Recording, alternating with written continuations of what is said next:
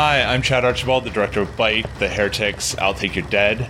I'm here at the Hardline Film Festival, and you're listening to Deep Red Radio.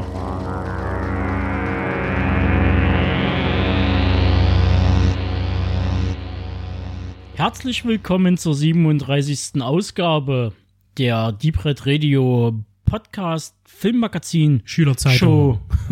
Schülerzeitung. Ja, auditiv natürlich. Heute mal vertreten wieder äh, meine Wenigkeit, der Tobi und der Benedikt. Me- Meine Viel Vieligkeit. Vieligkeit. Und es ist genau ja wirklich das eingetreten, was ich ja noch in der vor, vorletzten Sendung ja noch so angedeutet habe in der Einleitung bezüglich äh, Tätowieren, das erste Tattoo, man kann nie aufhören. Tja, Benedikt hat's jetzt erwischt.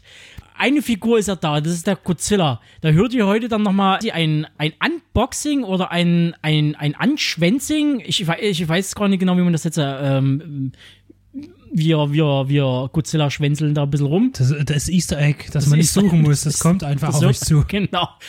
Es sind noch zwei, zwei weitere äh, Spießgesellen auf dem Weg. Ähm, eine aus Japan und die andere aus, Aus Japan. aus Japan, aus dem anderen Japan. Na, bei Die High kriegst du nur aus Japan, scheinbar. Ja. Und dabei soll sie aber nat natürlich angeblich bleiben. Ein Triptychon, ja, genau. Ja, ja, genau, genau, genau.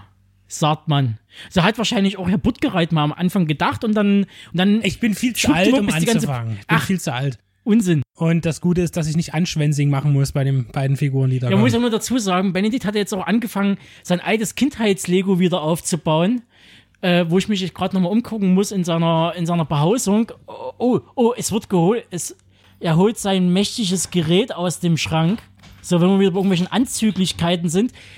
Da wir ja jetzt auch äh, demnächst irgendwie bei, äh, bei Amazon Music landen und wir dürfen da. Uh, oh, schwarz und rot und Rallye-Streifen. Und dann noch ein Truck. Ja, wunderbar. Also, wie gesagt, äh, er kommt jetzt langsam in dieses, ah, in dieses Alter, der Benedikt. Da fängt man wieder an, so ein bisschen. In, Wunderlich zu werden, aber das liegt daran, weil ich ja ein sehr einsamer Mensch bin. Äh, aber der Trag ist tatsächlich ganz cool, weil den habe ich mir äh, vor, ach Gott, ich weiß es gar nicht, war vielleicht zwölf. Von irgendwelchen Geldern, die ich mir erschlichen habe als Kind bei Verwandtschaften zu irgendwelchen Feierlichkeiten, äh, habe ich mir irgendwann mal für, ich glaube, es waren 95 Mark, West waren es, glaube ich, habe ich mir damals diesen Lego-Modelltrag gekauft. Wunderbar. Von Model Team. Der hat sogar eine Hand of God Richtig, Steuerung. ja. Das ist ja super. Das haben nämlich die neueren Modelle von Lego alle überhaupt nicht. Mutiere ich jetzt zum Held der Steine und sage, das ist ein sehr gutes Modell, mit dem man viel Freude hat. Ein spielbares Modell ähm, für etwas größere Kinderhände. Richtig. Und äh, du hast mir schon verraten, dass er durchaus auch wertvoll ist mittlerweile. Ja, ja. Ist immer noch für mich wertvoll, weil ist das Aufbauen, acht Stunden habe ich gebraucht. Äh, hat mir unheimlich viel Freude bereitet tatsächlich. Es war so ein, so ein Hirngespinst und es fehlen zwar äh, so vielleicht so 15 Teile, aber Teilchen, also Oh, das nur ganz genau kleine. die, die jetzt den Preis eigentlich nach oben ziehen Wahrscheinlich. Also wir ja. haben den jetzt schon bei eBay gesehen, irgendwie für, für was hatte ich gesagt, 1600 oder 1800? 800 hast du gesagt. Das ist natürlich äh, völlig utopisch. OVP natürlich, ja. Aber wir gucken mal bei Replicable, was für Teile da hier die ganz teuren sind. Und dann kann ja im Notfall der Benedikt sagen so, ah, da hole ich mir die günstigere Variante und die ganz teuren, die stoße ich ab und kaufe mir davon vielleicht noch einen Radlader. Oder Ja. damit er seine, damit er seine drei Spießgesellen aus Japan von A nach B kutschieren kann. Die vertragen sich doch alle nicht. Oh, es Oh, bricht jetzt- schon, es bricht schon die Stoßstange ab. Ja, ja ist ein ist- altes Gerät. Ja, das Ähm, stimmt allerdings. Äh, ja, aber auf jeden Fall, das wollte ich unbedingt wieder machen. Jetzt ist er hier und ich weiß nicht, wohin damit, weil ich kann ihn nirgendwo hinstellen, deswegen steht er am Schrank, weil der ist schon ganz schön groß. Aber gut. Ja, ähm, von den Spielereien ähm, zurück zum eigentlichen Hauptgeschäft. Worum geht's eigentlich in unserem Podcast? Immer Filme, glaube ich. Ich war das erste Mal seit der Corona-Beschränkung im Kino gewesen. Aus Herzensangelegenheiten. Und zwar äh, kam Schlingensief in das Schweigen hineinschreien. Und da musste ich natürlich sofort hin. Und ähm, es ist ein, ein sehr lieber äh, Dokumentarfilm. Er geht zwei Stunden und macht wirklich einen Querabriss zu Schlingensief. Wer ihn nicht kennt, für den ist das alles sehr neu und interessant. Äh, für Kenner ist es so, dass die Bettina Böhler, die hier sozusagen die Regie geführt hat, äh, früher mal als Cutterin auch oft mit Schlingensief zusammengearbeitet hat für seine Filme. Und äh, hier eben eine Montage geleistet hat von, ja, Kurzfilmen, Ausschnitten aus Filmen, vor allen Dingen aber auch viel Theater, Interviews aus Fernsehen und anderen Geschichten. Also wirklich ein, eine, eine große Collage zum Thema Schlingensief. Äh, für mich auch sehr emotional gewesen. Es ist immer traurig, er ist jetzt zehn Jahre verstorben. Er hat es wurde immer gern geschrieben in der, in der, in der, ja, in, im Feuilleton und sonst wo, die ihn eigentlich früher gar nicht leiden konnten, dass er eine große Lücke hinterlässt, die schwer zu füllen ist. Das stimmt, die wurde auch nicht gefüllt, weil sowas wie Schlingensief gibt es einfach nicht mehr. Das ist vorbei. Und auch die Art, wie er Filme gemacht hat, die, das, das ist einfach durch. Vielleicht kommt ja irgendwann einer, muss aber auch nicht sein. Schlingensief steht für sich und darf immer wieder gerne entdeckt werden. Ich fand's schön, ich empfehle das. Ist immer wieder schön, äh, auch das mal im Kino zu sehen. Also für alle, die nichts mit Christoph Schlingensief anfangen können, ist das eine gute Einsteigergeschichte. Ja, ich habe ja schon gemerkt, dass irgendwie viele Kinobetreiber äh, quer durch Deutschland die Chance jetzt äh, nutzen zum quasi zehnjährigen Todestag ähm, sowas wie das deutsche Kettensägen-Massaker zu bringen. Ähm, Wäre natürlich auch schön, wenn man noch die anderen Sachen wie United Trash und so weiter auch mal bringen würde. Das ähm, würde mich persönlich freuen. Und wenn es vielleicht mal jemand hier, na gut, Dresden, wir reden nicht drüber. Ist vielleicht besser so. Die Kunst ist tot. Kino war bei mir natürlich leider nicht. Äh, es läuft ja auch nur Wiederholung der Wiederholung der Wiederholung. Aber wir gehen am Dienstag in Tenet. Genau. Und das sollte dann aber erst in Show 38 in, wenn ihr das jetzt hört, in, in, in zwei Wochen. Was ich aber gesehen habe, ist zumindest jetzt die ersten Folgen, ungefähr die, die, die erste Hälfte der ersten Staffel von Orville. Staffel 1 ist natürlich für viele schon ein alter Zahn von 2017 beziehungsweise in Deutschland 2018. Ähm, worum geht's? Es spielt, das Ganze spielt im Jahr 2419 und Commander oder ein Captain Ed Mercer, gespielt von Seth MacFarlane, übernimmt das Forschungsraumschiff, das Kommando des Forschungsraumschiffs Orwell und reist damit äh, quer durch die Galaxie im Namen der Föderation, hätte ich beinahe gesagt, aber das ist ja das andere Franchise, was ja permanent zitiert wird. Und zu Recht und äh, sehr gut. Und mittlerweile kriegt man ja auch mit, dass ganz viele Tracker, die sind ja mittlerweile auch eher, äh, auch wenn es sich um eine in dem Sinne Parodie handelt zu Star Trek, ist man der aber sehr aufgeschlossen gegenüber mehr als die neue, der neuen Star Trek-Serie äh, auf Netflix, was vielleicht äh, daran hängt, dass Seth MacFarlane zusammen mit den anderen Autoren, die da mit drin hängen und Regisseuren, also da ist zum Beispiel John Favreau da, dabei, ähm, der auch die erste, äh, den Pilot äh, inszeniert hat und immer als Berater mit dabei ist. Es sind, tauchen auch andere Regisseure drin auf, wie zum Beispiel Jonathan Frakes, und natürlich ganz viele Star Trek-Members, die auftauchen. Also Dana Troy und zum Beispiel tauchen auch auf, äh, dann ab der zweiten Staffel. Die, da wird dann dieser ganze bisschen, ich will mal sagen, spätpubertäre Humor wird dann zurückgefahren. Und es fühlt sich alles ein bisschen an wie Galaxy Quest, von der ja ursprünglich mal eine Serie kommen sollte. Die haben es nicht hingekriegt und wahrscheinlich hat Seth MacFarlane gedacht, so, wenn sie es nicht hinkriegen, machen wir es halt selber. Und die ist halt wirklich gut. Die ist halt vom, Production Value her und von der ganzen Optik her kann man das eher so in diese 2000er Star Trek-Serien, so wie Deep Space Nine, Voyager und so weiter, äh, reinsetzen, was die Effekte angeht. Was vollkommen okay ist, ist natürlich alles aalglatt. Es sieht alles, es stinkt alles nach, äh, äh, nach Gene Roddenberry.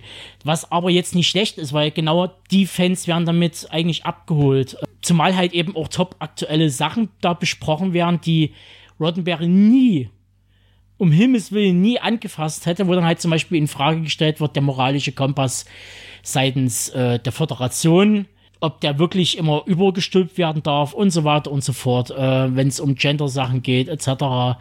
Die ist wirklich äh, sehr gut gemacht und kann ich wärmstens weiterempfehlen. Es sind jetzt äh, zwei Staffeln raus und die dritte ist eigentlich für dieses Jahr angekündigt über Hulu diesmal, weil Fox gibt es ja nicht mehr. Und wird wahrscheinlich dann wieder über Amazon rauskommen. Äh, läuft auch über Amazon Prime oder könnt ihr auf DVD oder Blu-ray. Also Fox gibt es ja noch, aber man hat es ja kastriert. Also der, also der Fuchs ist ja wirklich weg, aber das 20th Century gibt es ja noch. Genau. Und daher das alles Disney und damit auch Hulu, deswegen ist es ja auch nachvollziehbar, dass es dann bei Hulu läuft. Also, das ist so meine Empfehlung und jetzt gebe ich erstmal wieder ab an den Benedikt. Ich habe ja gar keine Empfehlung, ich habe nur eine Empfehlung. Äh, das ist ja äh, Project Power, ja, diese Netflix-Eventfilme, tut mir leid. Das irgendwie, die, die hatten mal tolle Sachen wie The King oder sowas, wo man, ja, aber irgendwie Project Power ist einfach nur ein, eine X-Men-Variation mit, ja, Star Power auf jeden Fall, aber nix, also keine Liebe in der Inszenierung, das werfe ich dem vor, weil die Effekte sind alle durchweg äh, glatter als ein Aal und überhaupt nicht nachvollziehbar für das Auge für mich. Sie machen keinen Spaß und absolut, ja, doch, ich will das Wort immer nicht nutzen, aber es ist einfach langweilig.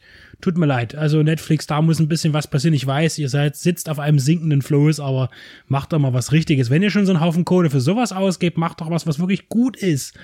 Aber es wird wahrscheinlich unheimlich viel geguckt und deshalb habe ich Unrecht. Project Power war, glaube ich, letzte Woche noch oder diese Woche noch auf ähm, Platz 1. Und jetzt ich. ist Aquaman gerade bei Netflix. Wahrscheinlich. Das geht ja rucki zucki. Und wenn wir schon bei Streaming-Anbietern sind, da gehen wir wieder zurück äh, zu Amazon. Es tut sich langsam rauskristallisieren, dass Amazon doch das bessere Händchen mittlerweile hat als Netflix, was äh, Stoffe angeht. Ähm, drauf gekommen bin ich jetzt, um das jetzt einfach mal mit reinzunehmen. Der gute Mike hat jetzt vor kurzem ähm, Artemis Fowl, eine, eine Jugendbuchreihe, die verfilmt wurde von Kenneth Branagh der ist mit so überkandidelt und ähm, der ganze Film ist ja ein kompletter Flop. Der ist ja zerrissen worden und da habe ich Mike äh, eine Serie empfohlen, auch auf einer Jugendbuchreihe äh, ähm, basierend, und zwar Alex Rider. Und die ist von Anthony Horowitz. Und in der Romanvorlage sind mittlerweile 13 Teile erschienen. Ist in Großbritannien gedreht, äh, zum Teil in französischen Alben und in Rumänien. Also man hat dann schon ein bisschen Geld reingesteckt, da steckt noch Sony mit dahinter. Und die ist halt richtig gut. Es ist halt so eine Mischung aus James Bond, ein bisschen Coming of Age mit drinne und ähm, sowas wie Kingsman. Und das alles halt für ein jüngeres Publikum. Also bei mir stand ein PG-13 da, wo ich das geguckt hatte über Amazon Prime. Das kommt auch gut hin, was die Altersangabe angeht. Was ich noch sagen muss, dieses Coming of Age ist weitestgehend zurückgenommen. Nicht so wie andere Serien, die dann halt äh, mit sämtlichen Klischees um die Ecke kommen. Das wird dort echt zurückgefahren. Also die heranwachsenden Jugendlichen, die werden hier wirklich ernst genommen. Also was halt Sorgen angeht, äh, das, das Drama-Level, das soll gleichbleibend sein mit dem quasi Action-Level oder Thriller-Level. Und äh, du hast ganz viele, also natürlich auch einen großen erwachsenen Cast mit drinne. Und ähm, der kann sich halt eben auch sehen lassen. Also zum Beispiel wäre da äh, Vicky McCraw, die hat in This is England mitgespielt.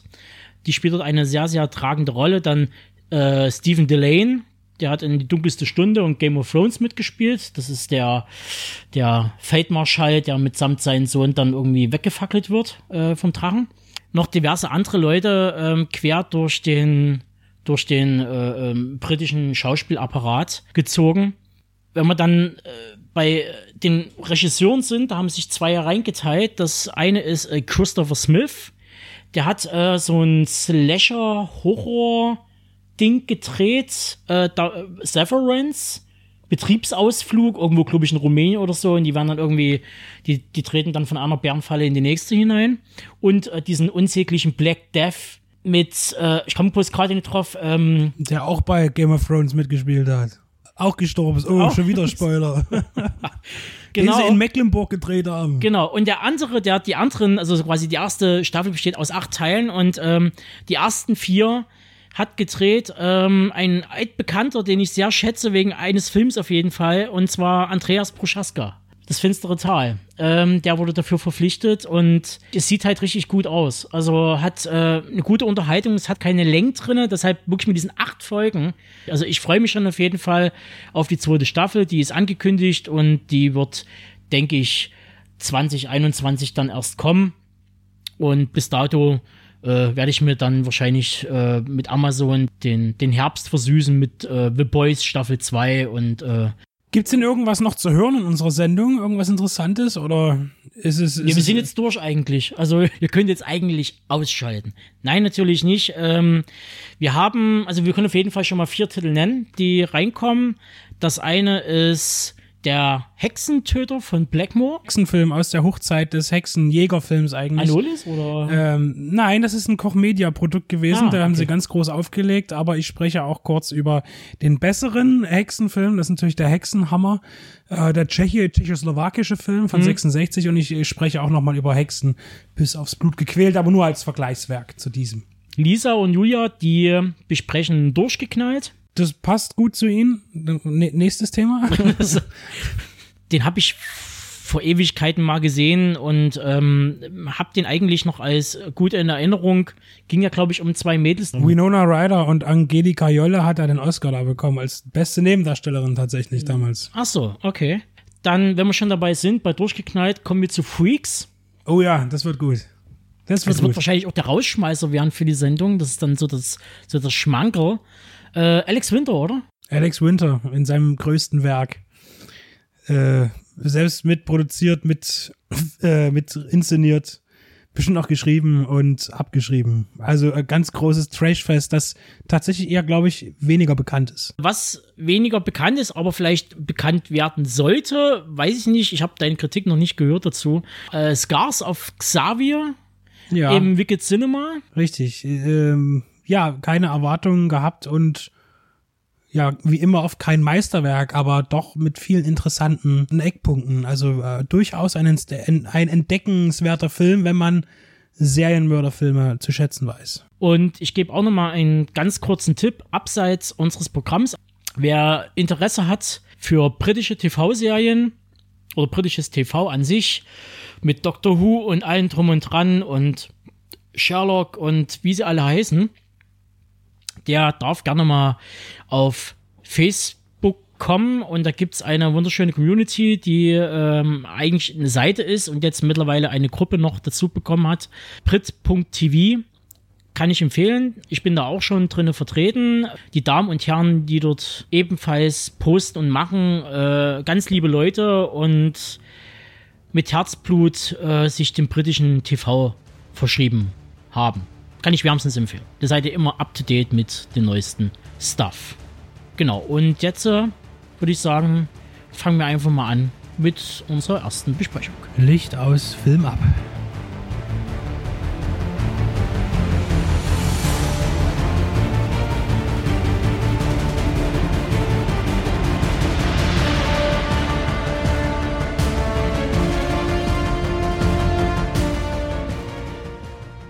Wir reden jetzt über den Most Awaited Film, der erste große Action-Blockbuster seit Corona, Tenet, den wir gestern angeschaut haben im Kino.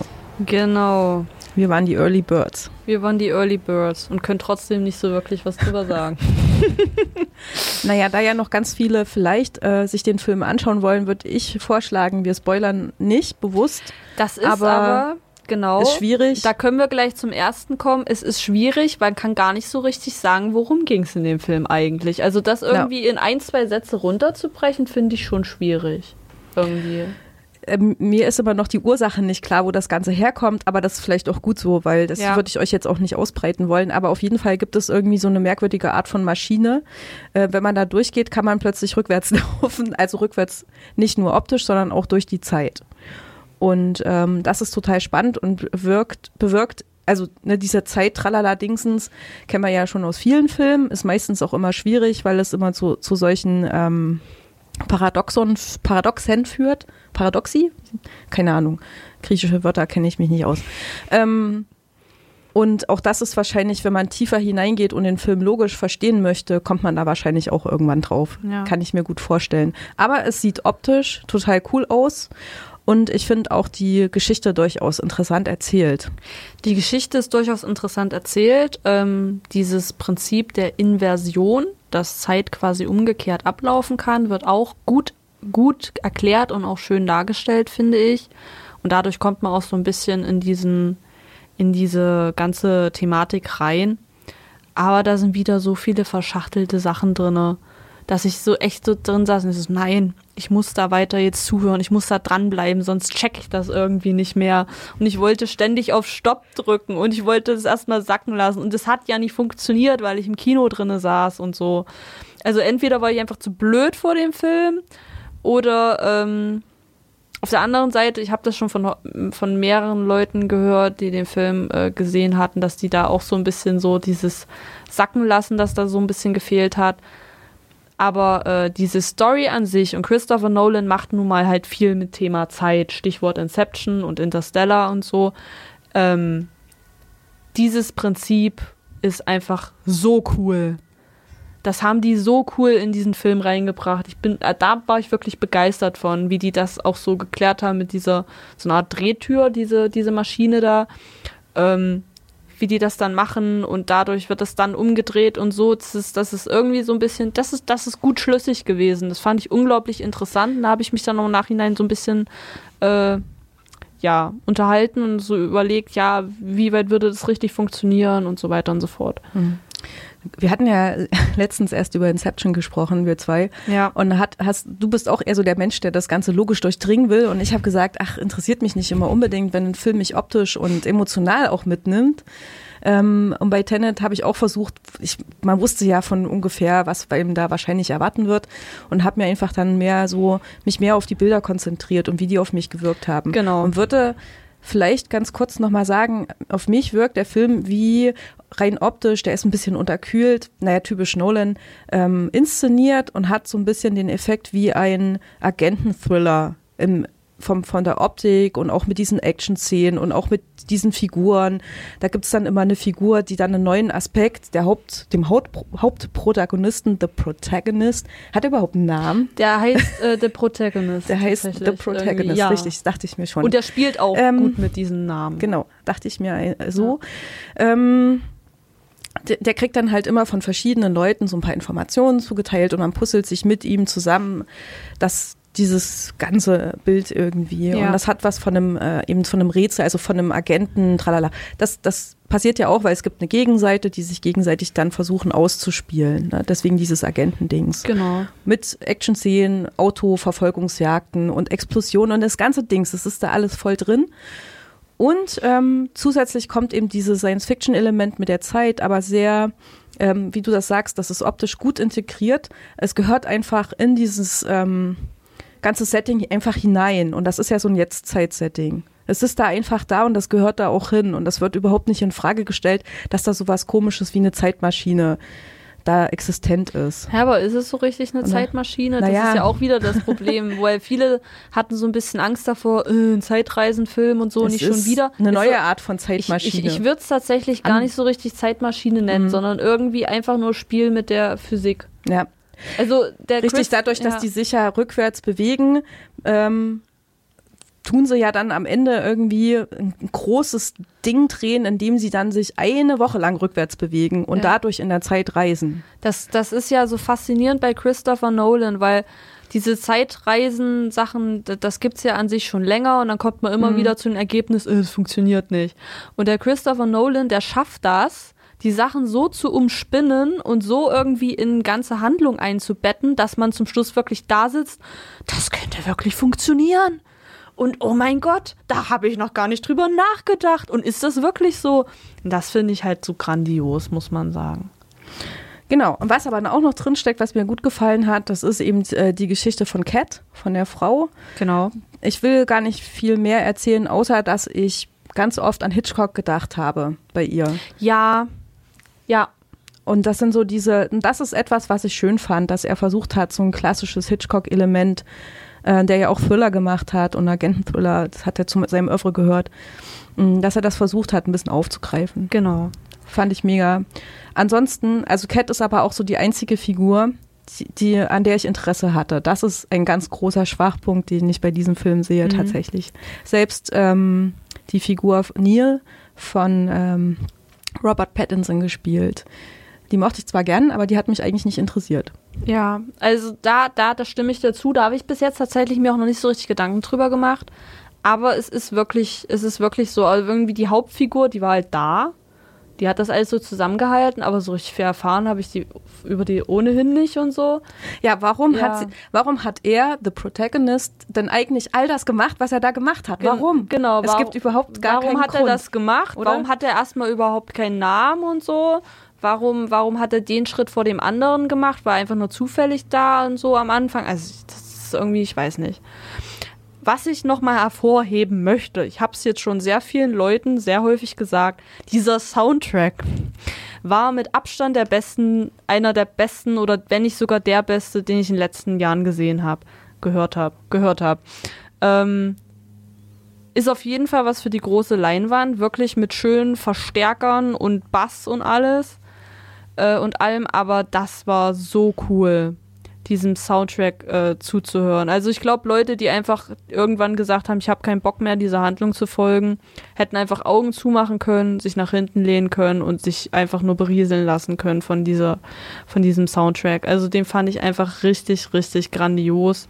Hat den Film unglaublich unterstützt, fand ich klasse. Kamera genauso, weil vor allem bei Action-Szenen, das muss schon gut inszeniert werden und das fand ich richtig, richtig gut gemacht. Genau, also ist im Grunde so ein Score-Soundtrack. Es gibt da keine Lieder in dem Sinne, sondern Genau. es gibt halt diese ähm, Emotionen unterstützenden Score, der eben diesen Atmos-Sound macht. Ich fand den auch richtig gut. Ich mochte den, aber ich habe ich hab zu meckern.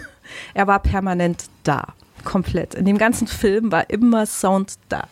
Und ich Mhm. äh, bin da ein bisschen, das hat, war so ein bisschen overwhelming. Also ich habe irgendwann auch mal gedacht, können da nicht mal kurz Pause machen? So, könnt, machen wir mal Stille.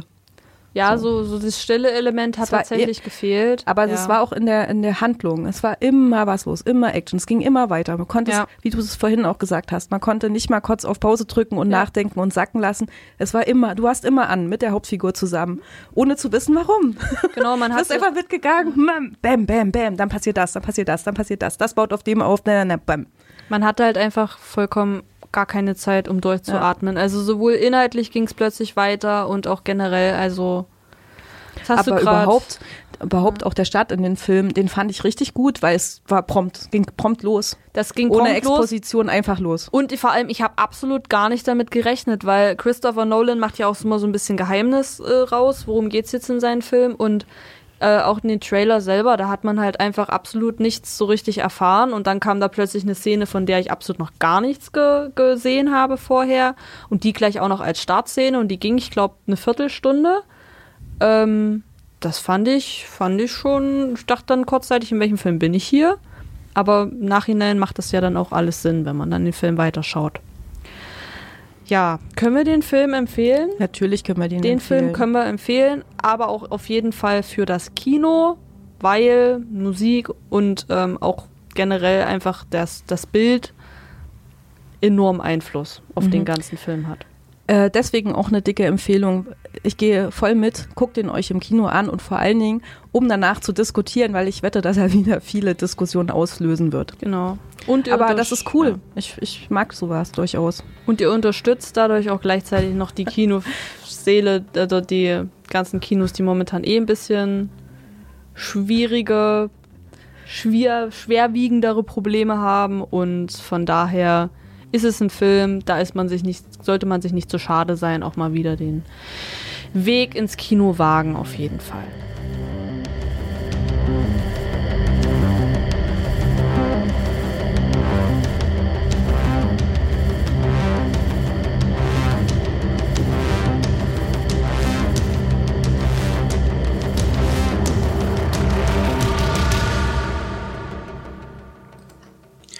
Vom Ersteindruck zu Tenet kommen wir nun zu ganz leichter Kost. Benedikt hat entweder aus Interesse oder weil er bei der Pressemusterbestellung Maus gerutscht ist, sich das Surfer-Abenteuer Blue Crush 1 und 2 geordert. Wie die Teile funktionieren und ob John Stockwell bzw. Mike Elliott liefern können, erfahrt ihr in den kommenden 12 Minuten.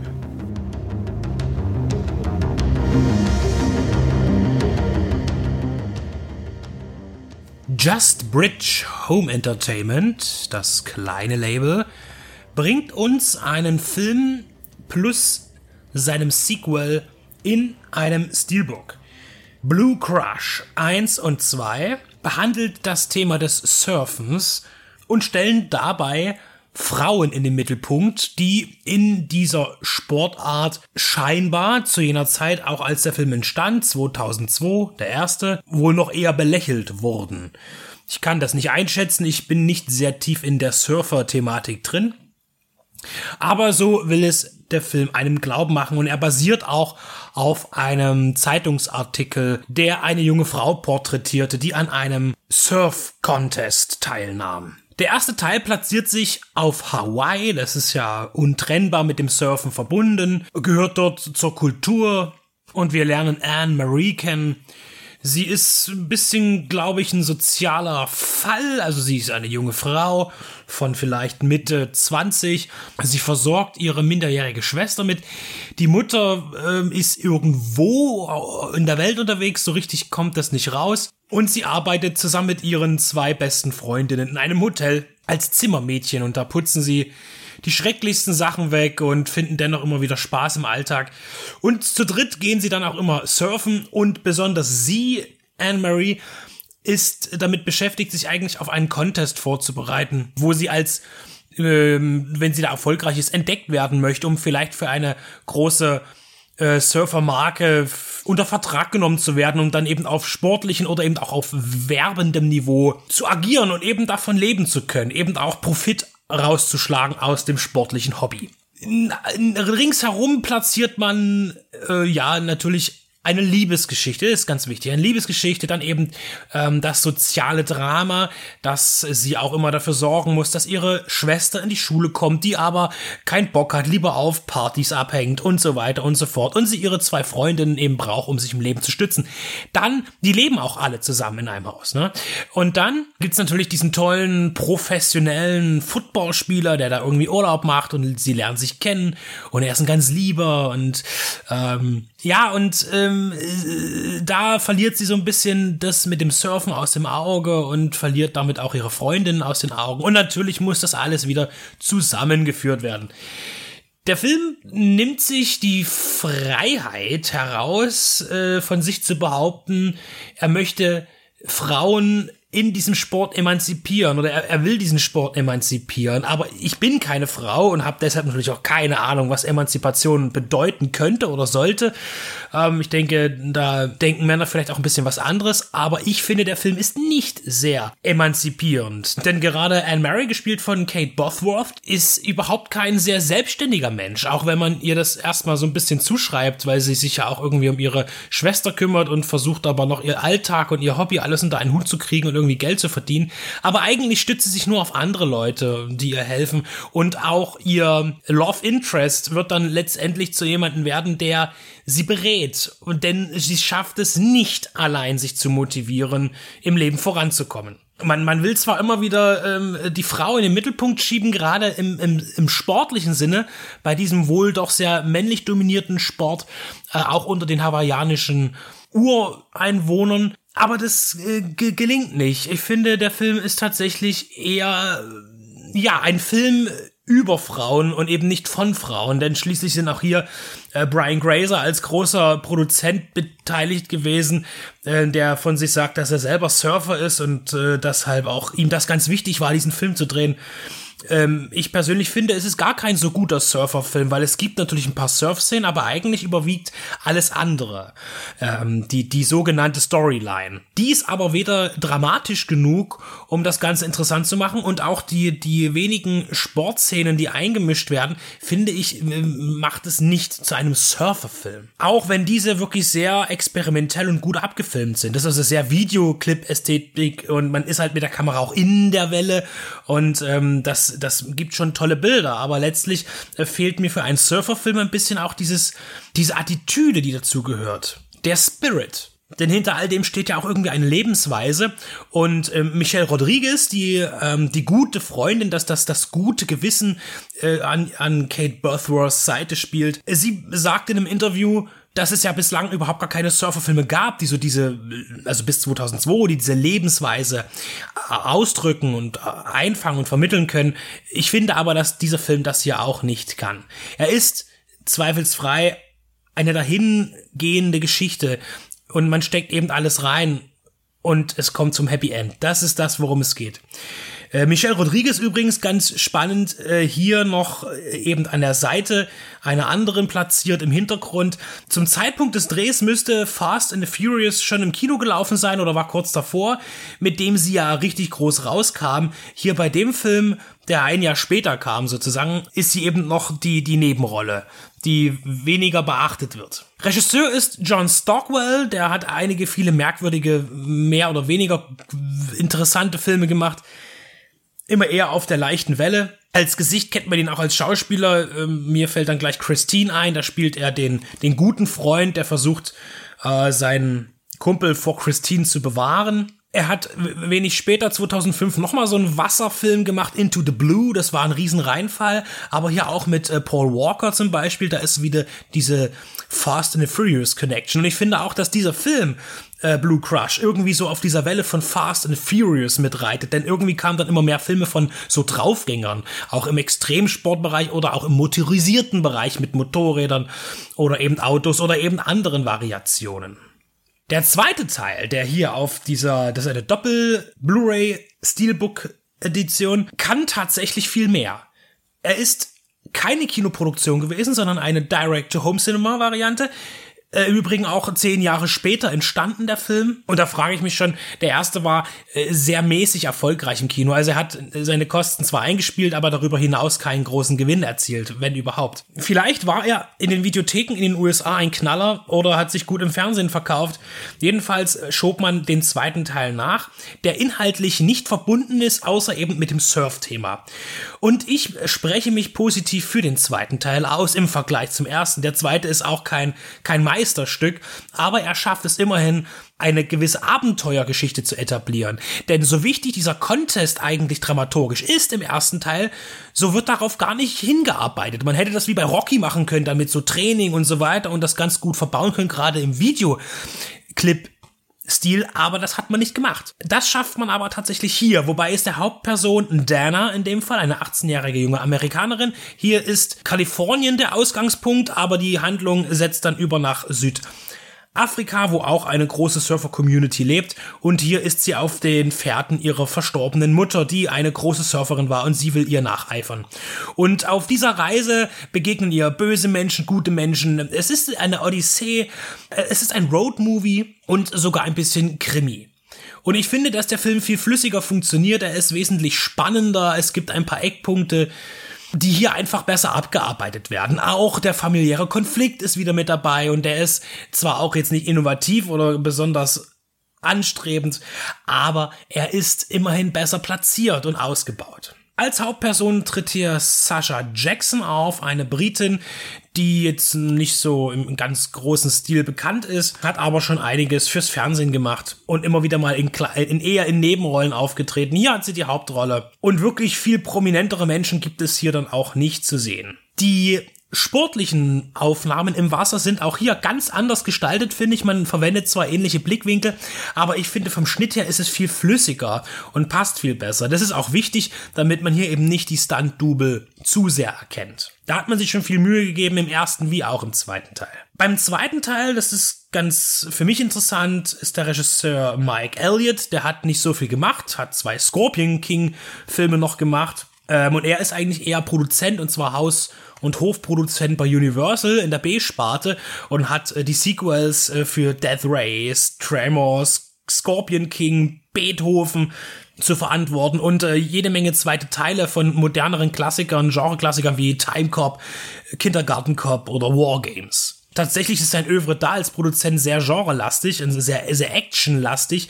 Und hier bei diesem äh, eher doch auch familientauglichen äh, Selbstfindungstrip führte eben Regie und ich finde, er macht es sehr souverän. Er kann das gut umsetzen, denn äh, nach wie vor finde ich, dass der Film jetzt nichts herausragendes hat, aber dieser Film besteht auf jeden Fall bei Unterhaltungswert. Die Steelbook-Edition ist ausgestattet für beide Filme jeweils auf den Discs mit äh, einem bunten Potpourri an Bonusmaterial. Es gibt Making-ofs, die so aus, aus so Fernsehdokus sind, also wo man den Film auch beworben hat äh, im Fernsehen. So eine 15 Minute, was da immer ein bisschen ärgerlich ist, dass man viel zu viel vom Film sieht und weniger erklärt wird. Aber gut, es ist mit dabei.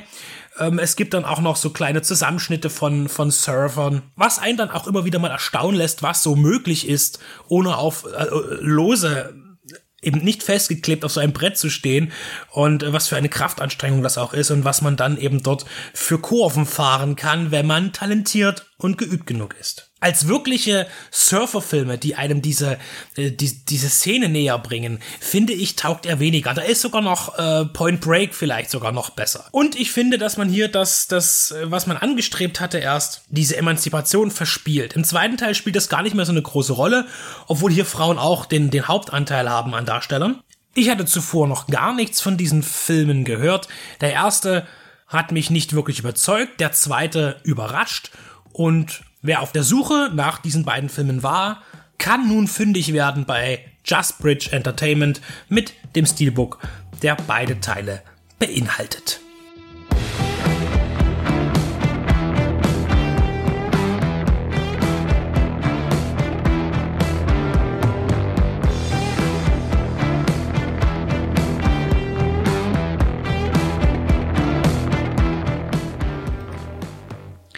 Aus dem kühlen Nass hinein in die spanische Pampa. Brian Reanimator Usner inszeniert den T1000 der Kampfhunde. Das Setting? Straflager, illegale Einwanderer, Flucht und Jagd klingen noch nicht sonderlich verbraucht, aber ob der Horrorfreak aus Manila alles zu einem großen Ganzen zusammenbringt, verraten euch jetzt Benedikt und Max.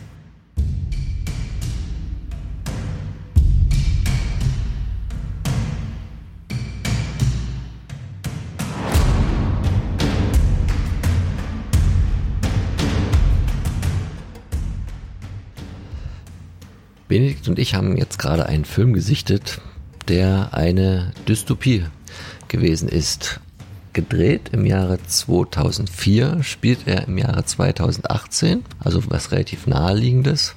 Gar nicht so schlecht, wenn man nicht zu weit in die Zukunft geht, dann verhebt man sich oft nicht so sehr mit der vermeintlichen Technik oder und vor allen Dingen der Darstellung dieser.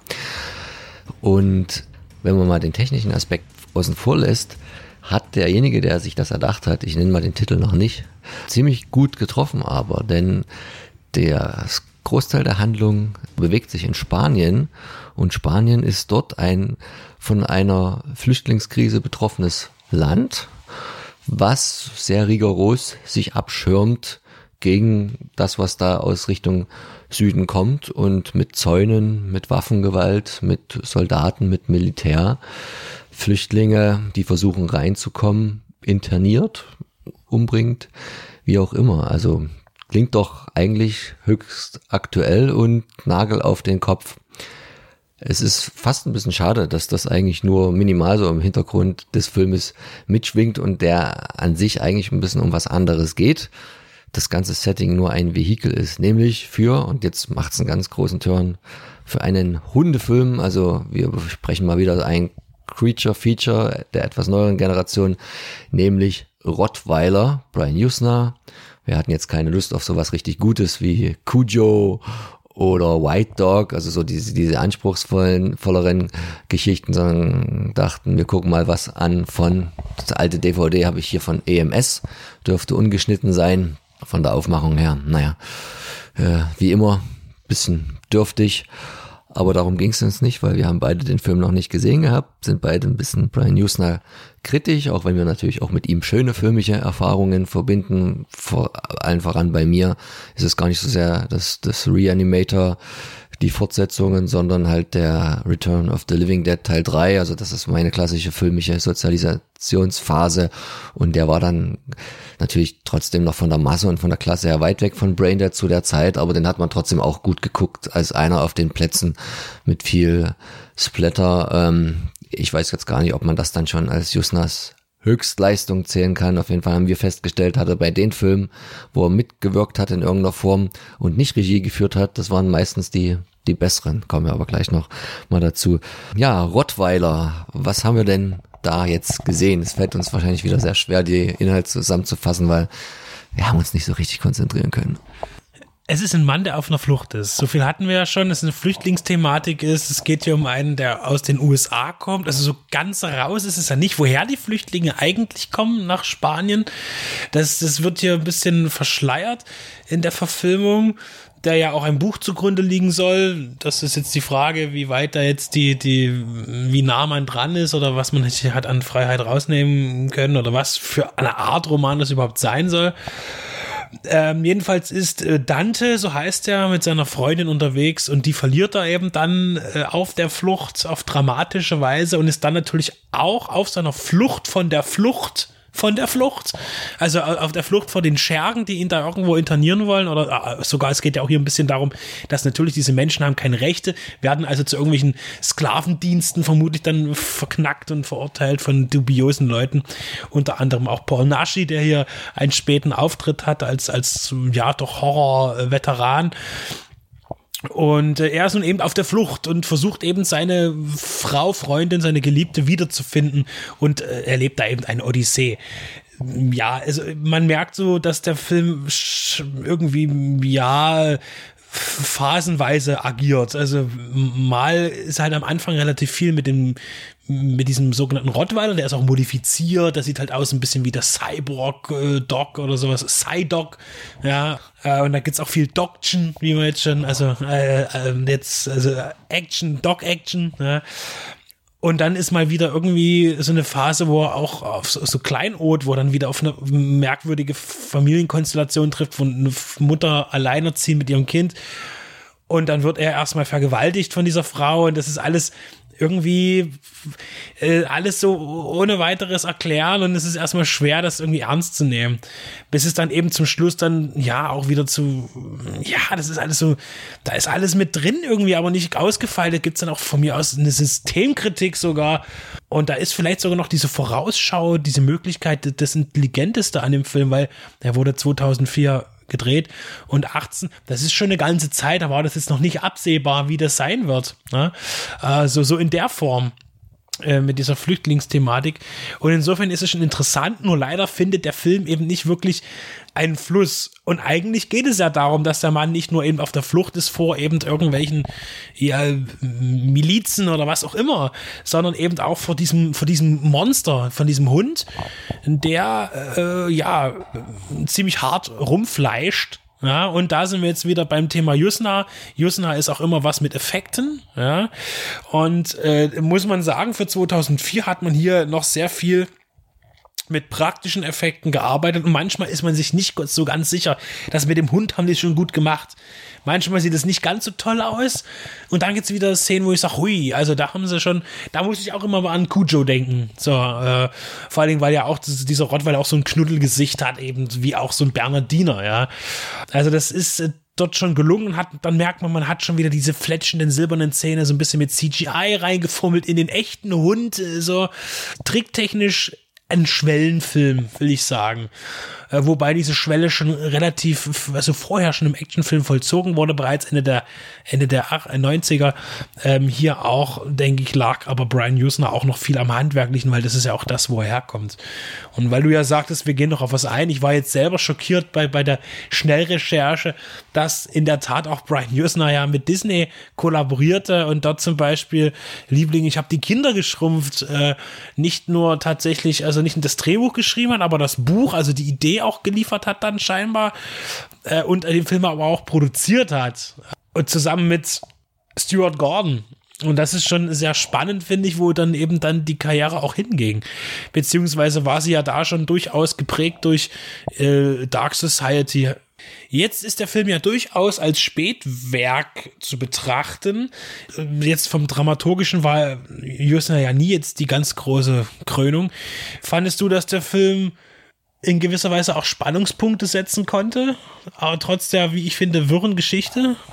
Ähm, ich fand anfänglich, wo das ja fast noch so ein Flucht- und Kettenmäßiges Szenario kurz mal ist, wo dann zwei Häftlinge sehr unterschiedlicher Couleur im wahrsten Sinne des Wortes ähm, auf der Flucht sind und dann der Hund relativ leicht den einen da in kleine Teile zerlegt, so dass der andere dann ähm, nur mit einer Hand oder mit einem Arm äh, in der anderen Handschelle weiterfliehen kann.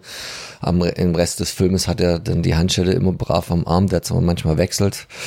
Da hat man nicht so ganz aufgepasst äh, bei den Anschlüssen da, das, da, da fand ich das noch ganz gut. Ich, äh, obwohl er am Anfang auch schon immer mal so eine komischen Traumsequenzen mit einspielt, wo man nicht so genau weiß, wohin das jetzt geht. Und es wird aber am Ende raus immer mehr, immer mehr.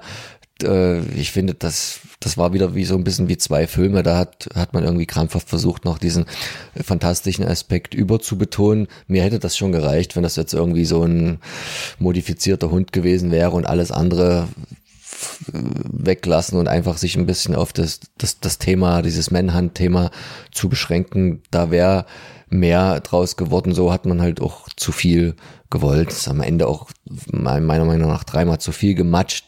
Das ist jetzt alles nicht ganz schlecht gemacht, aber der Effekt äh, erschöpft sich irgendwo. Ich weiß gar nicht, ich habe hier eine FSK 18 drauf stehen, ungeschnitten. Damals war das ja noch ein großes Ding. Ich glaube, heutzutage würde man da jetzt nicht mehr so lange drüber nachdenken. Aber eine richtige Spannung kommt natürlich auch deshalb schon nicht auf, weil in so einem Film selten Figuren so etabliert werden können, dass sie dir wirklich am Herzen liegen. Der Hauptdarsteller, das war jetzt das war jetzt so das war jetzt ein sehr blasser Typ, der auch der Story gerecht, aber nicht unbedingt äh, sinnvoll, die, naja, sagen wir mal, ein Drittel des Films irgendwie nackig durch die Kante läuft, bis er wieder eine Hose findet und sehr offensiv gefilmt auch. Das, das muss man dem Film sogar positiv anmerken, aber das ist dann jetzt auch nicht unbedingt, sollen die Damen abschätzen oder jeder, der drauf steht, jetzt auch jetzt nicht unbedingt ein Schauwert gewesen und also wenn's, wenn's, wenn dir da halt der, der übersympathische Hauptdarsteller fehlt und alle anderen Charaktere sind sowieso böse oder durchgeknallt und dann fällt es natürlich auch schwer, da mit einzusteigen tief in die Story. Aber das, denke ich, sollte man von Anfang an nicht erwarten bei einer Produktion. Da stand jetzt nur da, dass sie 275.000 eingespielt hat. Was wird der gekostet haben? Puh, ähnlich mehr. Das ist schwer zu mutmaßen. Also da werden mal ein paar Zahlen noch interessant. Auf jeden Fall fand ich jetzt nicht ganz so schlecht, wie seine IMDB-Bewertung von 3,1 sagt. Da wolltest du jetzt nochmal den ultimativen und ewigen Vergleichswert nennen, um damit ihr auch immer wissen könnt, äh, wie ihr Filme einzuschätzen habt. Also aktuell, und das verändert sich ja ab und zu mal, äh, liegt äh, Till Schweigers die Hochzeit bei 2,5. So. Allerdings auch nur bei 214 Bewertungen. Aktuell, wir haben jetzt äh, noch Ende Februar 2020. Ja, also ich, äh, interessant wäre noch, ob der, der Film äh, ist ja nicht jetzt nicht fürs große Kinopublikum gemacht worden. Das war schon so ein Film, der in die Zeit kam. Äh, das ist ein Direct-to-Home-Cinema-Geschichte. Und er wird sicherlich auf Festivals gelaufen sein. Äh, allerdings, selbst mit diesem dürftigen Einspiel, glaube ich, dass er dennoch einen, einen limitierten Kinostart hatte. Äh, er hat auch durchaus die Qualität dazu. Allerdings 2004 eben, glaube ich, nicht mehr. Also das ist eben ähm, schwierig zu bewerten. Ich nehme mal gerne so ein Beispiel, das habe ich damals schon gebracht, mit äh, Gladiator, der ja natürlich ein Überkinofilm ist und war. Und zeitgleich ging es um Sam Furstenberg, damals äh, kam zur gleichen Zeit ein Film raus, dessen Titel mir gerade nicht einfällt, aber es geht um äh, ein Attentat auf das Weiße Haus, dann auch später sehr bekannt nochmal mit Olympus Has Fallen, bloß auf, auf C-Movie-Ebene, auch mit Michael Madsen in dem Film und er, äh, Eric Roberts. Und da habe ich mir gesagt, so eine Art Film, wie der gemacht ist, auf diese B-Movie-Art, das kannst du nicht bringen, wenn im selben Jahr äh, Filme rauskommen, die, die was ganz anderes darstellen. Und das ist hier vielleicht auch ein bisschen im Bereich des Horrors, ähm, ja, so in der Richtung. Aber ich habe, muss ich ehrlich sagen, auch noch viel Gutes über den Film gehört im Vorfeld. Viele fanden den toll. Ich finde ihn merkwürdig, was ihn schon mal immerhin äh, ja Respekt sollte vielleicht. Und ja, Jusna ist eben Jusna. Mir bleibt er zweifelhaft äh, der Filipino und ich glaube, etwas Neueres muss ich von ihm auch nicht sehen. Dann eben doch dann wieder mal etwas Älteres. Und damit soll es für uns gut sein. Uh. Ich kann, noch, ich kann jetzt noch den Gruß in die Deadline machen. Also, wuff, wuff. Wir müssen überlegen, ob wir das noch drin lassen oder nicht.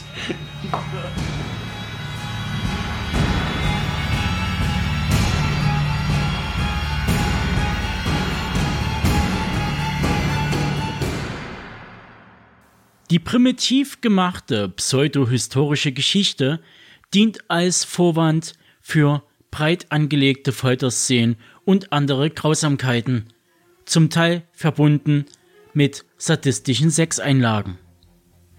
So spricht das Lexikon des internationalen Filmes über den Hexentöter von Blackmore. Na, vielleicht kann Benedikt da noch etwas herauskitzeln. Ton ab.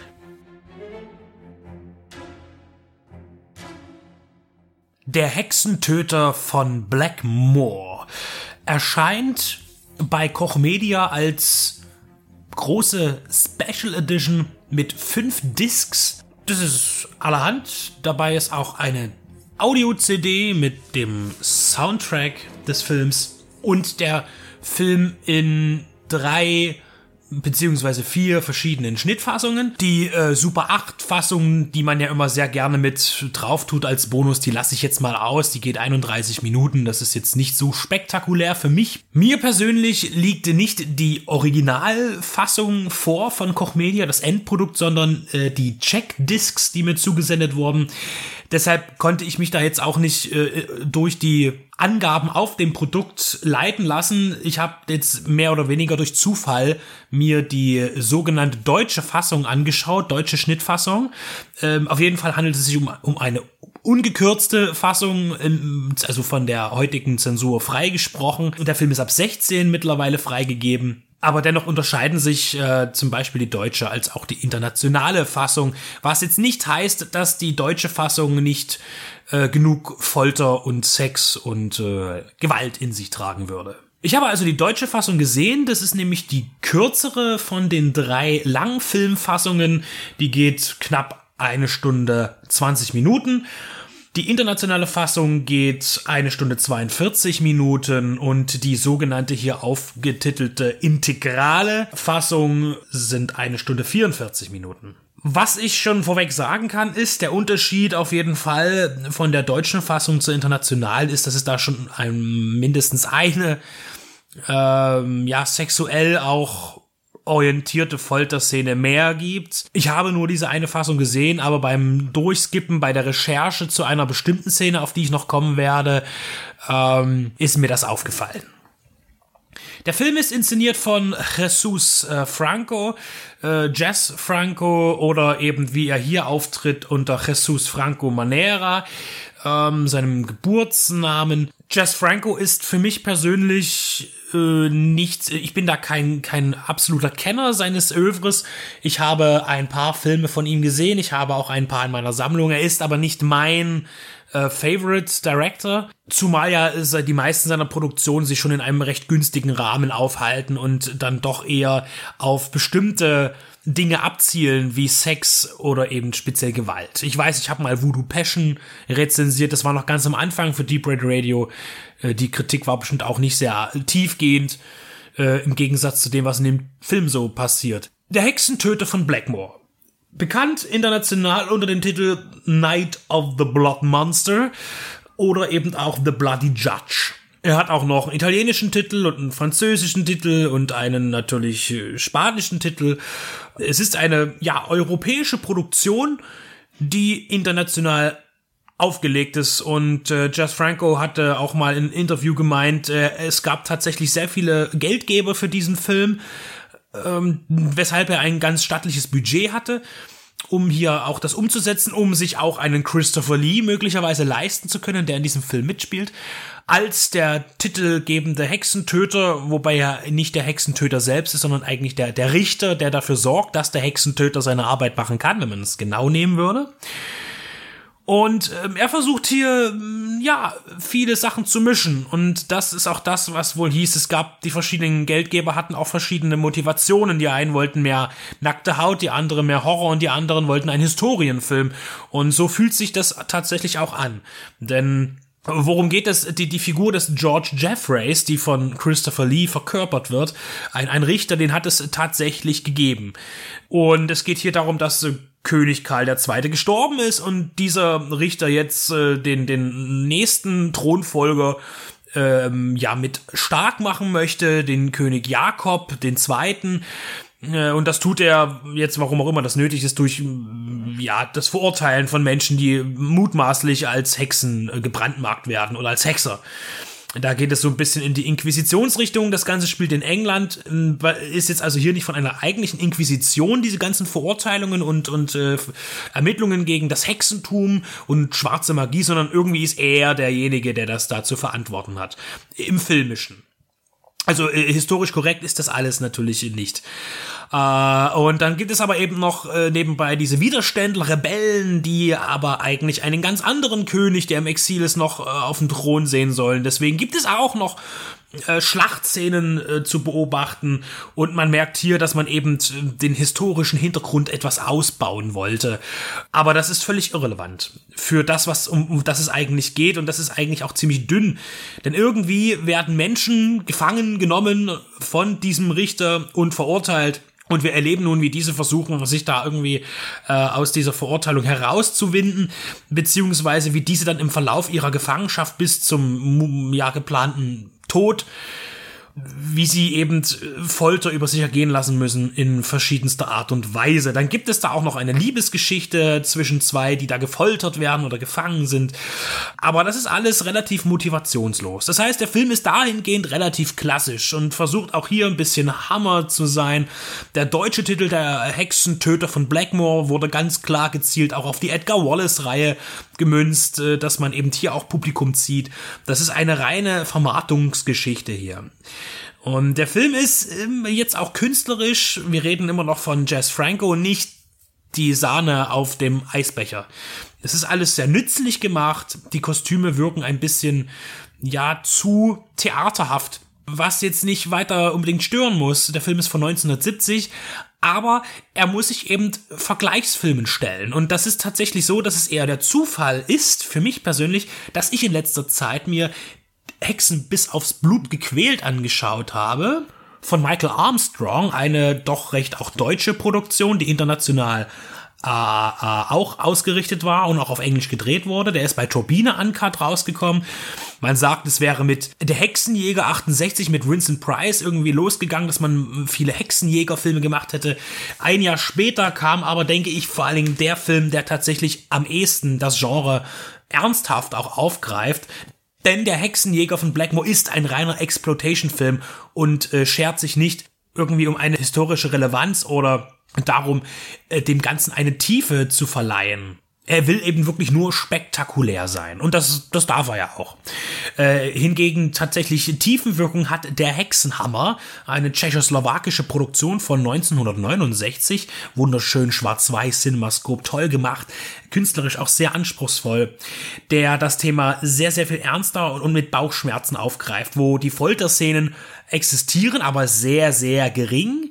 Also auch nicht als, äh, als Zweckmäßigkeit da missbraucht werden, sozusagen im unterhaltungstechnischen technischen Sinne, ähm, der wirklich sehr viel auf die Charaktere setzt und äh, tatsächlich Bauchschmerzen damit bereitet, wie hier Menschen, die unschuldig sind, durch eine Justiz beschuldigt werden und überhaupt gar keine Möglichkeit haben, durch Beweise sich zu verteidigen. Denn Beweise sind nicht nötig, denn die Inquisition hat ja immer recht. Und dann werden Wörter im Mund herumgedreht und das ist auch ein, ein, ein ja, könnte man sagen, schon ein juristischer Film. Den möchte ich sehr gerne empfehlen. Der Hexenhammer ist erschienen bei Ostalgica, also unter Studio Hamburg, in einer annehmbaren Kollektion und auch Bildqualität auf Blu-ray. Aber wir bleiben beim Hexentöter. Nein, ich will eigentlich noch sagen, dass der Hexen bis aufs Blut gequält, der ja sich noch viel mehr nach Exploitation anhört, das auch ist, aber mir auch doch gut gefallen hat. Also auch den zum Thema Hexenjägerfilme natürlich unverzichtbar. Christopher Lee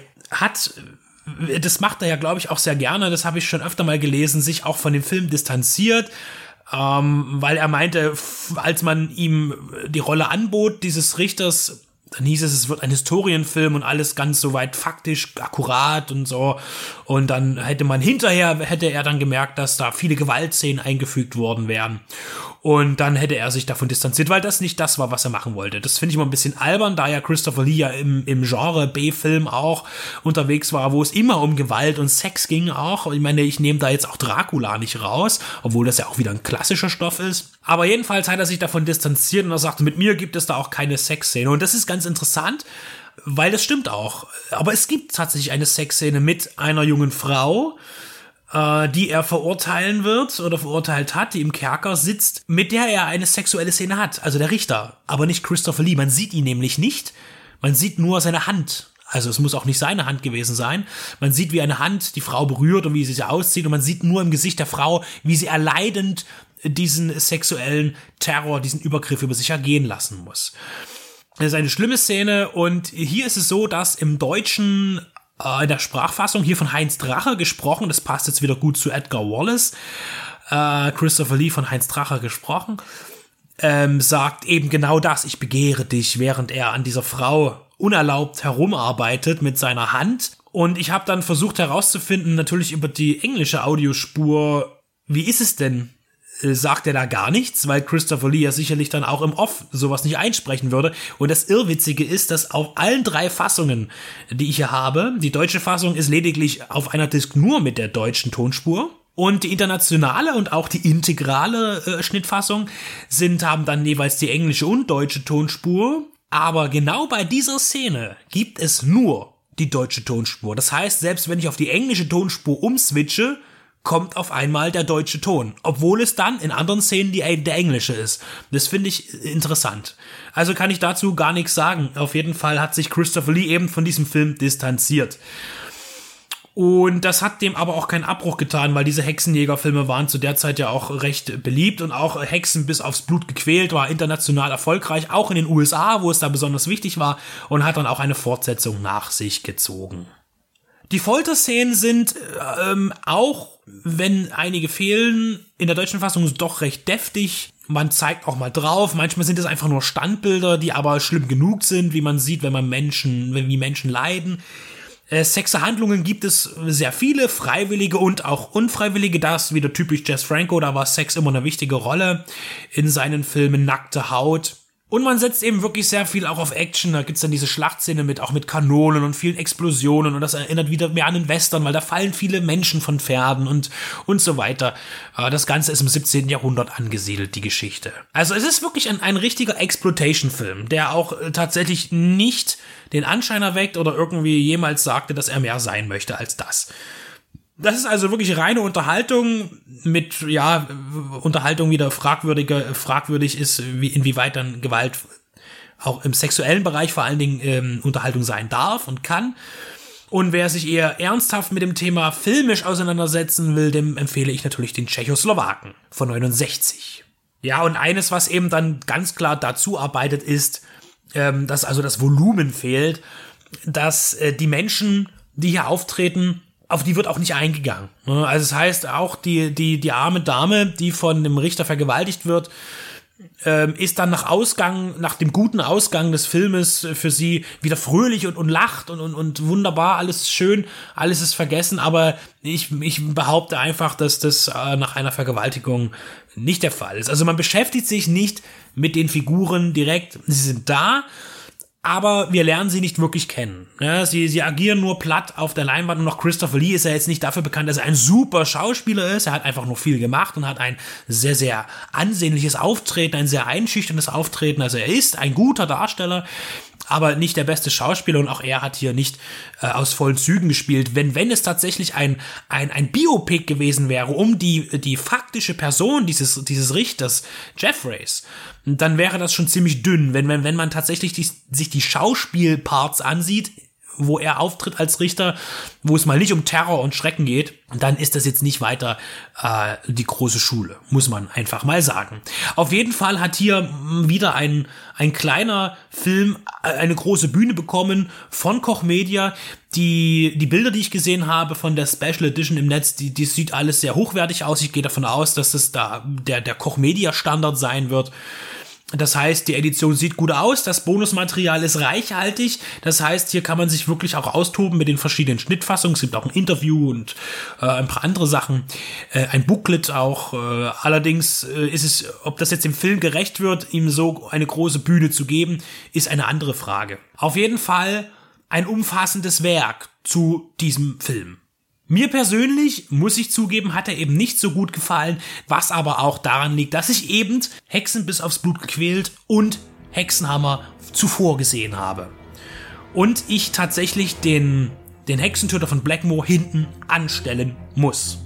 Und da ist es eben auch wieder interessant, dass diese drei Filme ja sehr dicht aufeinander entstanden sind, denn Hexen bis aufs Blut gequält und der Hexentöter sind ja im selben Jahr erschienen, 1970, der Tschechoslowake 1969.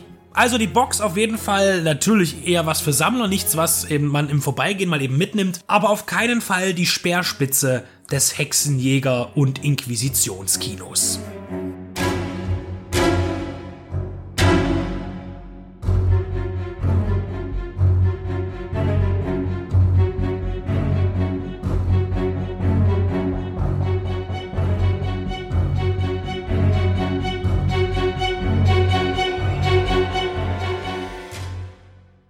Der Alltag in der Psychiatrie ist kein leichter. Lisa und Julia nahmen sich James Mangolds dritter Regiearbeit Durchgeknallt aka Girl Interrupted an.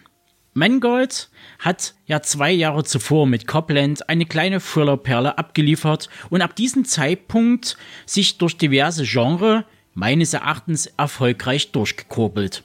Aber ich kann mit dieser Einschätzung auch völlig daneben liegen, deshalb überlasse ich jetzt das Feld den beiden Damen aus Jena. Die wissen mehr und können im Notfall mit speziellen Pharmaka nachhelfen.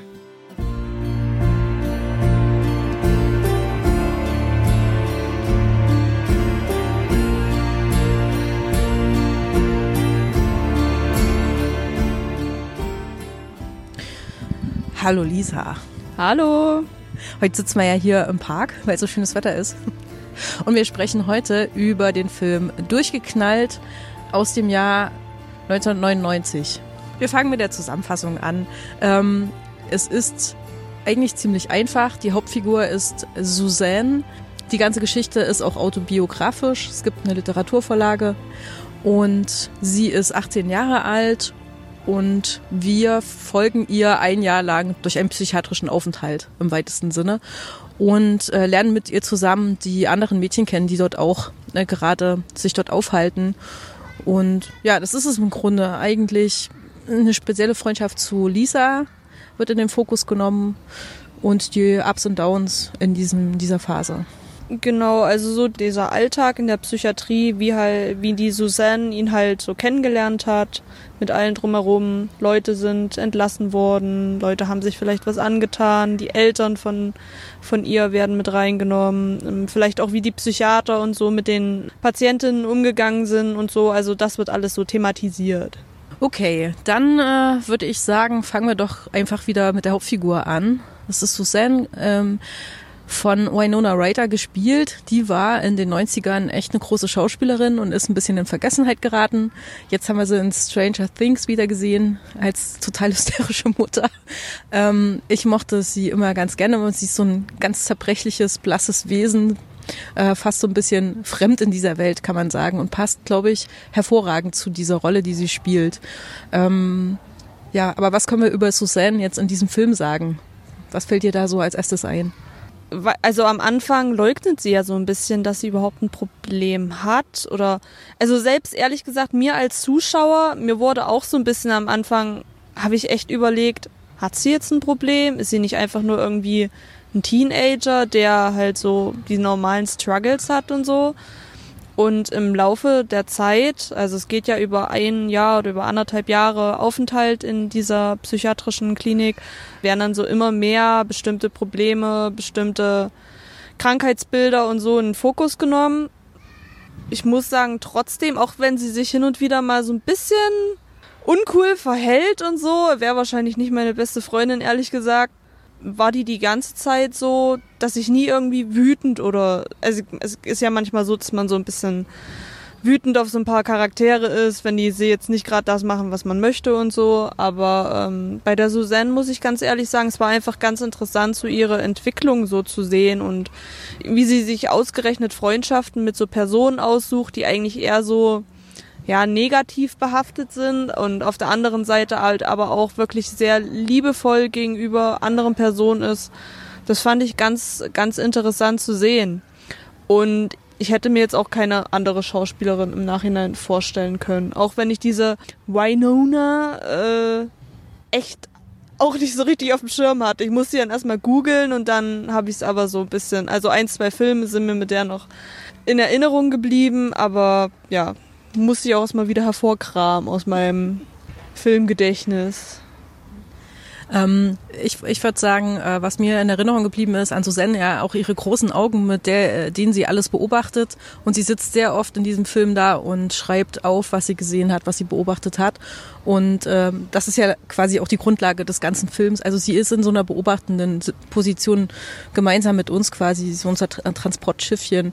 Und warum sie ähm, in dieser Psychiatrie ist, also ich glaube am Anfang sagt sie irgendwie so einen Satz wie, naja, weil ich traurig bin. Dann könnte man ja fast denken, sie hat Depression und dann wird aber bei ihr ähm, Borderline diagnostiziert und sie sagt am Anfang, ich weiß nicht, was das ist und auch am Ende des Films, ja, jetzt bin ich entlassen, aber ich weiß immer noch nicht, was das ist. Ähm, und das steht für mich ein bisschen symptomatisch für diesen ganzen Film, der diese Krankheiten alle nur immer so ein bisschen anreißt, ein paar kleine Bilder dafür findet, die, die Mädchen, äh, die dann gezeigt werden, aber nicht wirklich in die Tiefe geht, was es wirklich bedeutet mit diesen Krankheiten. Sondern der Fokus eigentlich, wenn dann überhaupt, eher auf sowas wie Freundschaft oder so liegt. Mm, ich weiß nicht, man hat im Nachgang ein bisschen das Gefühl, also ich zumindest, dass sie sich selber therapieren, indem die einfach Freundschaften zueinander aufbauen oder sowas ähnliches. Ich weiß es nicht. Kann man damit rausgehen aus dem Film? Schwierig. Mich hat halt einfach ein bisschen gewundert, dass die so einfach in jeden Raum gehen können und so weiter und so fort, ohne irgendwie, ja, also das, als ob das quasi nur ein Gebäude wäre und sie könnten sich dann halt komplett frei darin entfalten, ohne Aufsicht, ohne sonst irgendwas, auch wenn die, wie die da da unten dann, ja, im, im Keller, so im unteren Gewölbe und so, äh, mitten in der Nacht dann plötzlich kegeln auf so einer alten Bahn und alles. Ähm, also klar, das schweißt die halt so zusammen und es ist halt wirklich so, dieser Freundschaftsaspekt ist ziemlich groß geschrieben. Aber irgendwie, ich weiß nicht, das hat irgendwie so was Unwahres so ein bisschen dabei. Die, du hast ja schon gesagt hier mit dieser beobachtenden Rolle.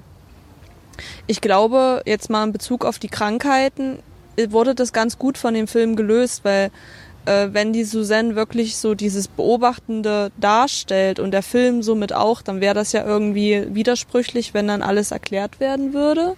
Aber mir haben so ein paar Charaktere, so ein paar Charaktereigenschaften haben mir ehrlich gesagt gefehlt, so.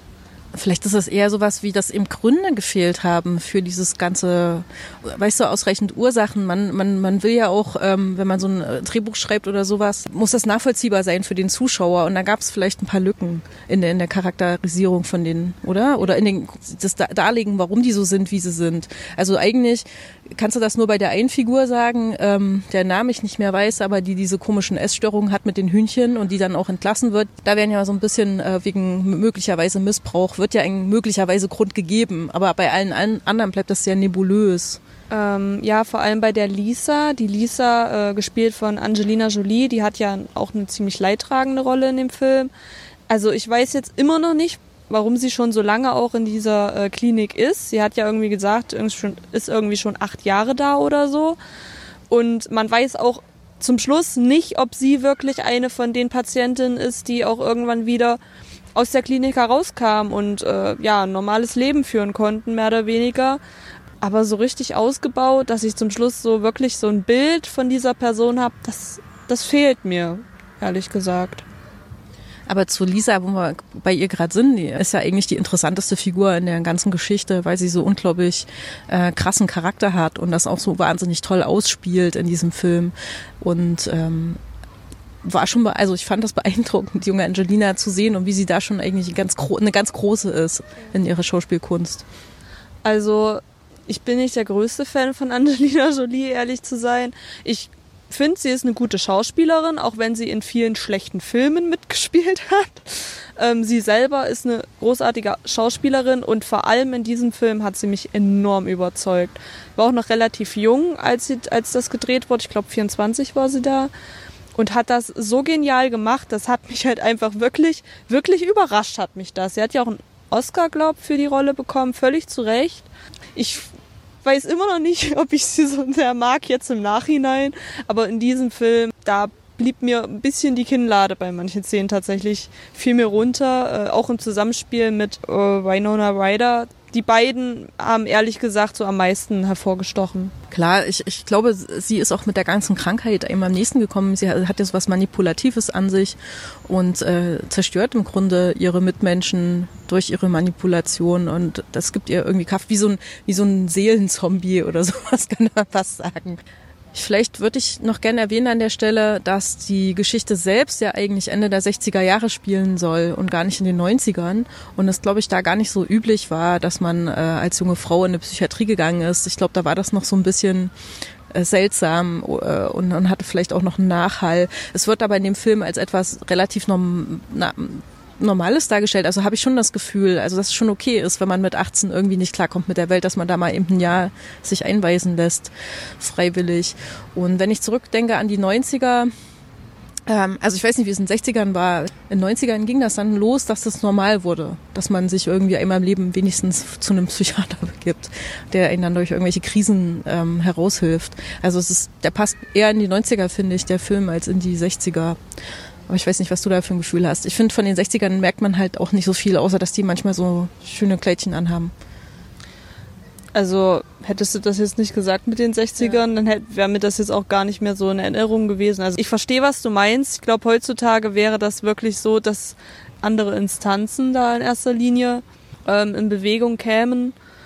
Ich weiß es nicht. Ich bin mit dem Film so zwiegespalten. Ich, ich weiß nicht, ob ich da so eine richtige Meinung zu bilden kann. Schauspielerisch finde ich das super. Ich finde dieser, dieser Freundschaftsaspekt, der, der ist gut dargestellt. Aber mich stört, dass ich diesen Film mit einem, ja, mit wirklich einem Thema, was einem ziemlich ans Herz gehen kann, dass ich den Film durchgeschaut habe, ungefähr zwei Stunden ging der. Und zum Schluss war ich absolut null, in keiner Sekunde war ich irgendwie emotional irgendwie so, so mitgenommen. Und das ist bei mir eigentlich sehr merkwürdig, weil ich fange bei den kleinsten Situationen an mit Heulen. Und da, das war wie so eine Lehre irgendwie, habe ich, hab ich den Film geschaut. So, ich weiß nicht. Irgendwas, irgendwas stört mich an dem Film. Ich weiß auch nicht. Du, du bist ja vielleicht eher in dem Alter von den jungen Damen in diesem Film. Ich bin schon ein bisschen weiter und es ist, glaube ich, schon lange her, dass ich den mal gesehen habe. Ähm, da war ich noch auch noch ein bisschen jünger. Der hat aber doch einen Impact gehabt. Also vielleicht schon so dieses, ähm, wenn man jung ist und in so eine Krise gerät und äh, wie kann man sich gegenseitig helfen? Oder man merkt, wenn man den Film guckt, oh, es gibt noch andere, denen es vielleicht sogar noch wesentlich schlechter geht als mir selbst. Äh, vielleicht macht's mal Bingo im Kopf. Und auch bei Suzanne selbst ist ja, glaube ich, der Knoten erst dann geplatzt ähm, als sie so verarscht wurde dann von äh, Lisa, ne? als das so wehgetan hat in ihrem Herzen. So und dass sie dann gemerkt hat, okay, gut, ich muss mich da selber ein bisschen rausziehen oder ich mache, ich, ich arbeite jetzt mit den Therapeuten auch zusammen und so und lass mich nicht weiter manipulieren von, von ihr. Ähm, da war ja so ein Erkenntnisprozess so ein bisschen da. Also Lisa ist eine faszinierende Figur, äh, aber als Moment war das ein bisschen wenig, äh, würde ich auch so aus meiner Perspektive sagen. Also ich finde interessant eben den Aspekt, erstmal, dass ein Mädchenfilm ist, dass es wirklich so Männer sowieso so gut wie gar nicht vorkommen und die sich gegenseitig und helfen und unterstützen und vielleicht kann man das so ein bisschen mitnehmen aus dem Film. Aber außer Angelina Jolie in ihrer großartigen Performance bleibt, glaube ich, nicht viel hängen. Gehe ich mit dir mit. Also ich hätte auch jetzt die Frage der Relevanz im Kopf in den 2020er Jahren, weil äh, tatsächlich ich in Netflix in letzter Zeit so viele äh, Coming-of-Age-Sachen mir angeschaut habe und da doch äh, sehr viel krasser und eloquenter und lustiger und unterhaltsamer mit Macken rumgegangen wird und mit Problemen, die die Leute haben, als äh, und man das Gefühl haben könnte, ja, es ist endlich angekommen, dass wir nun mal so sind, wie wir sind. Und deswegen müssen wir ja nicht gleich zum Psychiater rennen. Und ähm, vielleicht ist das ein Grund, warum uns dieser Film so überflüssig vorkommt vorkommt. So gestrig vielleicht, weißt du? Vielleicht ist das so eine Sache. Ja, na, na genau. Ich habe ja vorhin irgendwie schon gesagt, ich habe am Anfang irgendwie, habe ich mir dann selber so gesagt, hat sie denn überhaupt irgendwie ein Problem so?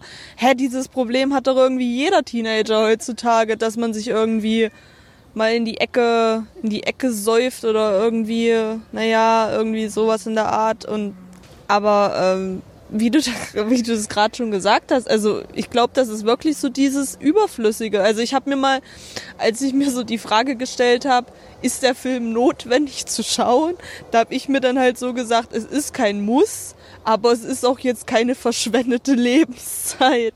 Also so habe ich das halt so gesehen dann zum Schluss. Ne? Aber ich muss sagen, du bist jemand, du stehst ja auch, äh, also ich kenne dich ein bisschen als jemand, der zu sich selbst äh, steht. Ähm, ich kenne aber noch ein paar, die noch ein bisschen jünger sind und die damit noch so ein bisschen Probleme haben. Vielleicht wäre das was für die. Also so, ne, wirklich mit 18, die gerade ins Leben starten oder sowas und die noch ganz unsicher sind, dass man sagt, guckt euch das mal an. Es geht vielen so wie euch. Ähm, ist okay. Aber ihr müsst deswegen nicht gleich zum Psychiater. Das wäre dann vielleicht die andere Sache. Naja, vielleicht so in, in äh, zweierlei Hinsicht. Zum einen, ihr, man ist so okay, wie man ist und man sollte sich. Ich glaube, der erste Weg ist immer, sich selbst zu akzeptieren und ein Selbstwertgefühl und sowas aufzubauen. Ähm, aber vielleicht auf der anderen Seite, ja, man muss nicht immer gleich bei jedem Wehwehchen zum Psychiater rennen. Das ist vielleicht dann auch ein bisschen überflüssig. Außerdem haben wir zu wenig Stellen dafür. Aber ähm, man sollte trotzdem anerkennen, dass es manchmal ganz sinnvoll ist, sich irgendwie Hilfe zu suchen. Egal, wo es jetzt erstmal ist, ob bei einer Freundin, wieder der Freundschaftsaspekt drinne, bei den Eltern, bei irgendwelchen Personen, denen es ähnlich geht. Und vielleicht in letzter Instanz, oder nicht als letzte Instanz, aber irgendwann dann halt auch, ähm, genau, professionell ausgebildete Leute, die sich halt mit ähm, solchen Sachen auseinandersetzen und Genau, so dass man, dass einem dann halt auch geholfen werden kann. Ne? Ähm, ich ich würde jetzt fast zum Ende kommen, aber noch vielleicht äh, lobend erwähnen, dass äh, Whoopi Goldberg hier zu sehen ist in dem Film. Eine großartige Schauspielerin, wie ich finde, und die man in letzter Zeit leider auch nicht mehr sieht.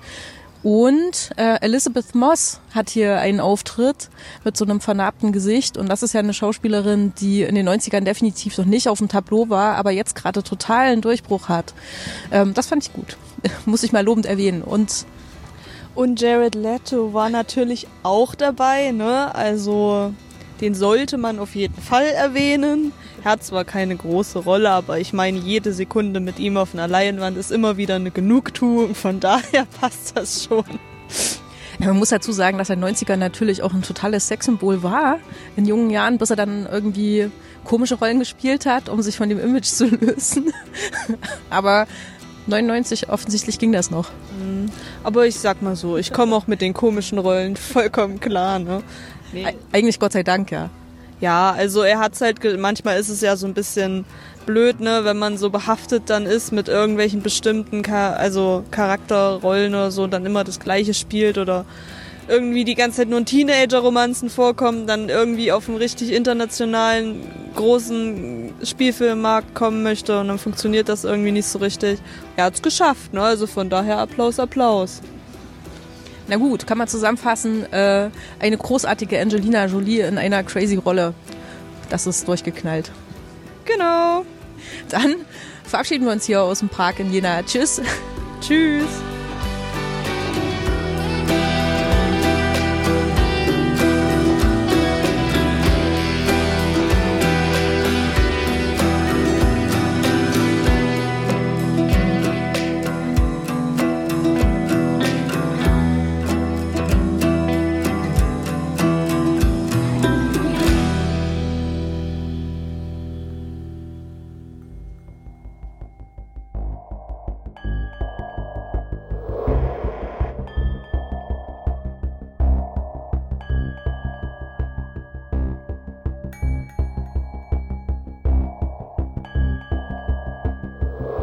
Herzlich willkommen bei Wicked Cinema, dein auditiver Filmführer durch die Welten des hammeresken Horrors, namenloser Schrecken und nervenzerfetzender Grauen. Hier auf Deep Red Radio.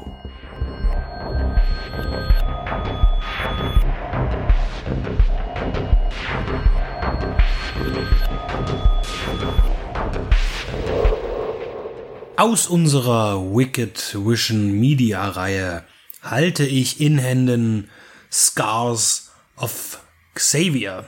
Im Mediabook, ungekürzt, eine deutsche Produktion für den internationalen Markt, in Englisch gedreht und es geht um einen Serienmörder. Ich stelle das mal in den Bereich des Independent-Films. Also hier ist wirklich äh, die Finanzierung fand statt durch äh, wenige Beteiligte des Projektes, allen voran natürlich dem Regisseur Kai Bugatski und seinem Hauptdarsteller Mark Engel.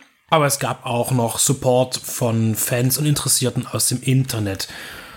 Ein unabhängig produzierter Film, gedreht in Deutschland und auch der Tschechischen Republik. Handlungsort ist tatsächlich hauptsächlich Prag und ist auch als solches zu erkennen.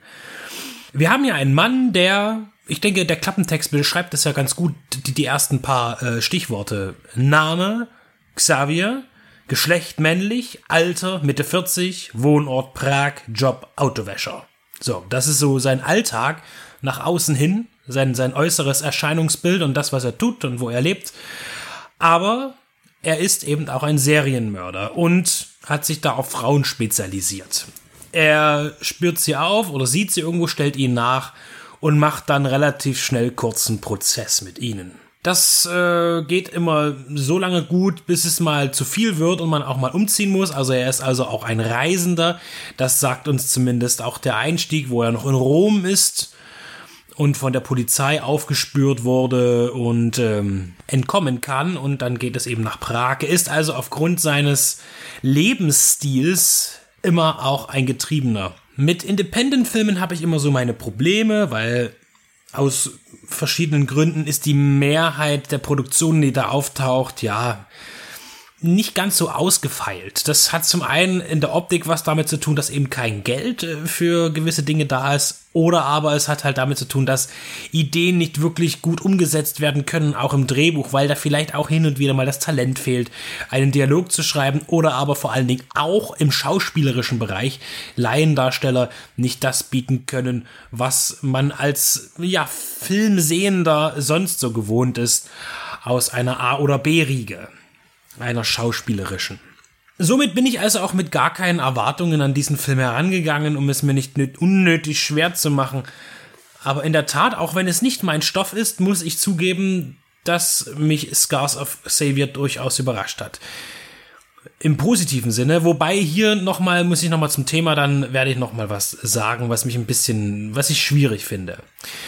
Rein vom, vom Äußeren her ist es so, dass der Bogatski sehr wohl weiß, wie man einen Film macht. Er ist ja wohl eher aus dem Bereich des Schnittes, hat auch da einige Sachen gemacht, Kurzfilme inszeniert, produziert, produziert, glaube ich. Und äh, hat hier seinen, auf jeden Fall seinen ersten abendfüllenden Film inszeniert als Regisseur. Und er hat Ahnung von Perspektive und äh, sein Team arbeitet gut mit ihm zusammen und erstellt Bilder, die einen reifen Film darstellen. Und was die Schauspielerei angeht, ist es so, dass man ähm, Mark Engel, der im Independent-Filmbereich schon ein paar Sachen gemacht hat, hier sehr wohl heraussticht aus einer Menge an, an Filmen, die ich gesehen habe aus diesem Bereich wo man dann doch mal die Hände über den Kopf zusammenschlägt und fremdschemerisch äh, die Augen verschließen muss, ganz kurz. Äh, das gleich gilt aber eben auch für andere Darsteller im Bereich. Ich möchte auch die Alexia von Wismar hier noch nennen, äh, die ihm gegenübertritt. Und das fand ich doch gut. Also es ist jetzt nicht so, dass man sagen kann, dass da komplette Talentfreiheit wäre. Und das ist wichtig, weil der Film äh, ist, ist überhaupt nicht ironisch oder irgendwas oder, oder will lustig sein, sondern es ist ein sehr, sehr ernster Film und behandelt das Thema ja des Serienkillers und wandelt da, denke ich, schon auch so ein bisschen auf den Spuren von Maniac, aber vor allen Dingen vielleicht auf Henry, Portrait of a Serial Killer. Und äh, ja, das sind ganz andere Bereiche, aber er, er eifert dem nach und tut es auch gar nicht so schlecht. Es gibt in dem Booklet-Teil erwähnt, wird nochmal erwähnt, dass das äh, Bogatski seinen Film selbst gar nicht so als Horrorfilm sieht oder als Slasher oder Splatter, sondern schon eher auch das Drama sehen will, den Psychothriller und äh, vor allen Dingen nimmt er es auch sich für sich zu sagen, es ist eine Charakterstudie der Figur des Mörders und sagt, es hat auch Horrorelemente. Ja, gut, das stimmt. Es gibt, äh, wenn man Horror als, als etwas ja, schauriges, gruseliges, etwas spukiges, gibt es tatsächlich dann gegen Ende eine, eine sehr surreale Szene, die eingebaut wird. Ansonsten gibt es natürlich auch Splatter-Szenen. Ja? Also der Film ist schon sehr deftig. Es wird gezeigt, was dort ein, ein kranker Mensch Frauen Krankes antut. Aber ich muss sagen, so drastisch das alles ist, hält sich der Film dennoch an eine gewisse Etikette.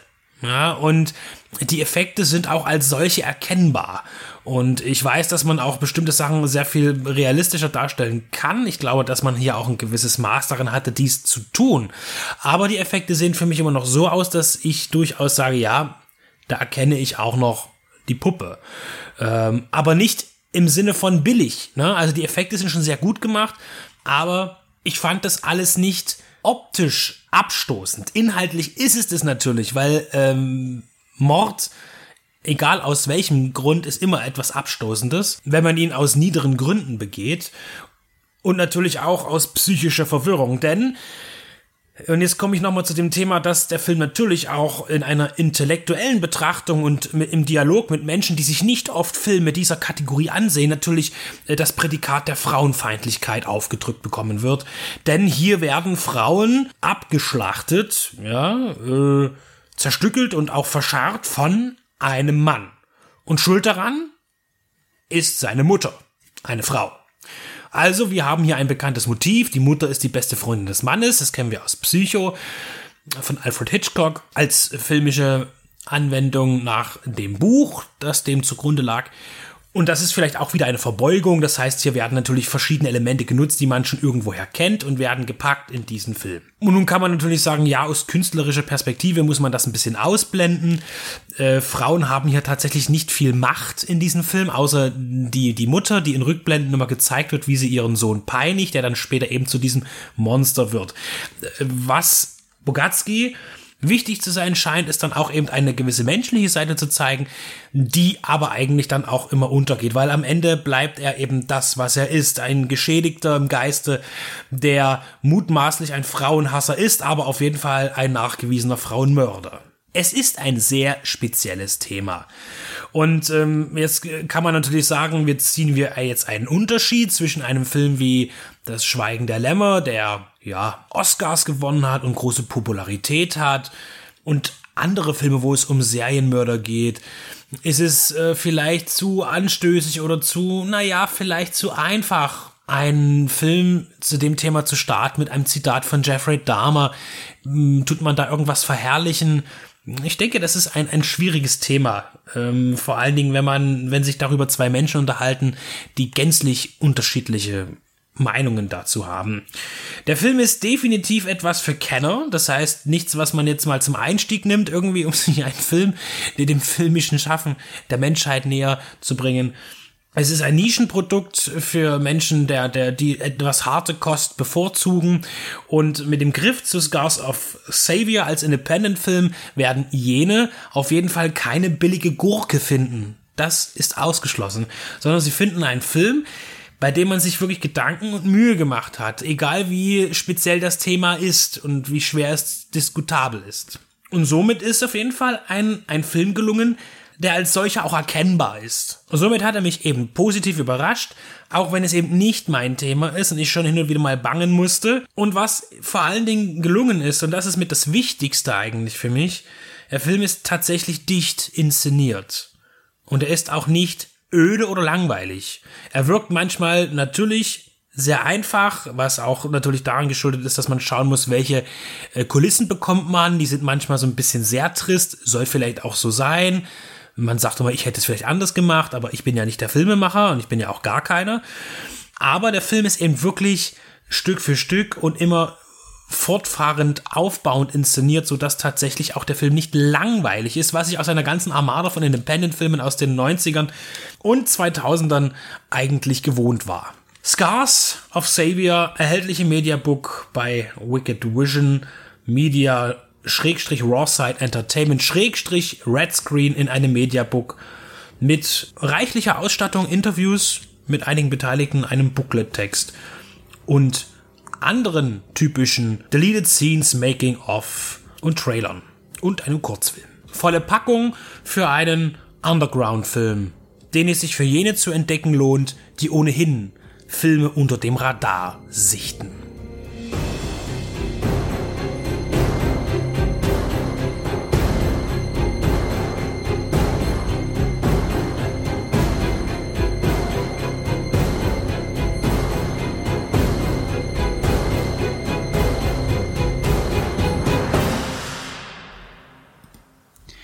Nach Benedikts Abstecher in Prag bleibt er den schrägen Gestalten treu und spricht in unserem Grand Finale der Show über Alex Winters Freaked aus dem Jahr 93. Und damit das Ganze nicht so langweilig wird, holte er sich Max an die Seite und ein paar Kaltgetränke. Das fertige Produkt hört ihr nun.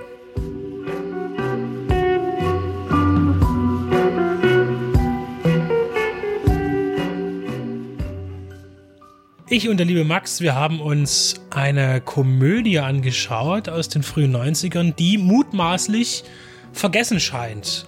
Und das liegt vielleicht daran, wenn man den deutschen Verleihtitel mit dem Anhang DVD bei Amazon eingibt, dass dann folgende vier Titel genannt werden. Fick mir meinen Muttermund, Doppelhandfick, Arschfick Stories und Pelzer an der Fickfront.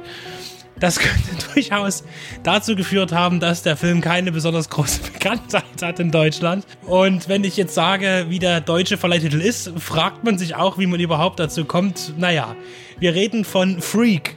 Und geschrieben wird er aber etwas anders, als wir das, das Wort Freak aus dem Englischen kennen. Es wird F-R-I-E-C-K geschrieben. Das hat vielleicht auch was mit der anderen Schreibweise im, in der Originalfassung zu tun, des Wortes Freaks.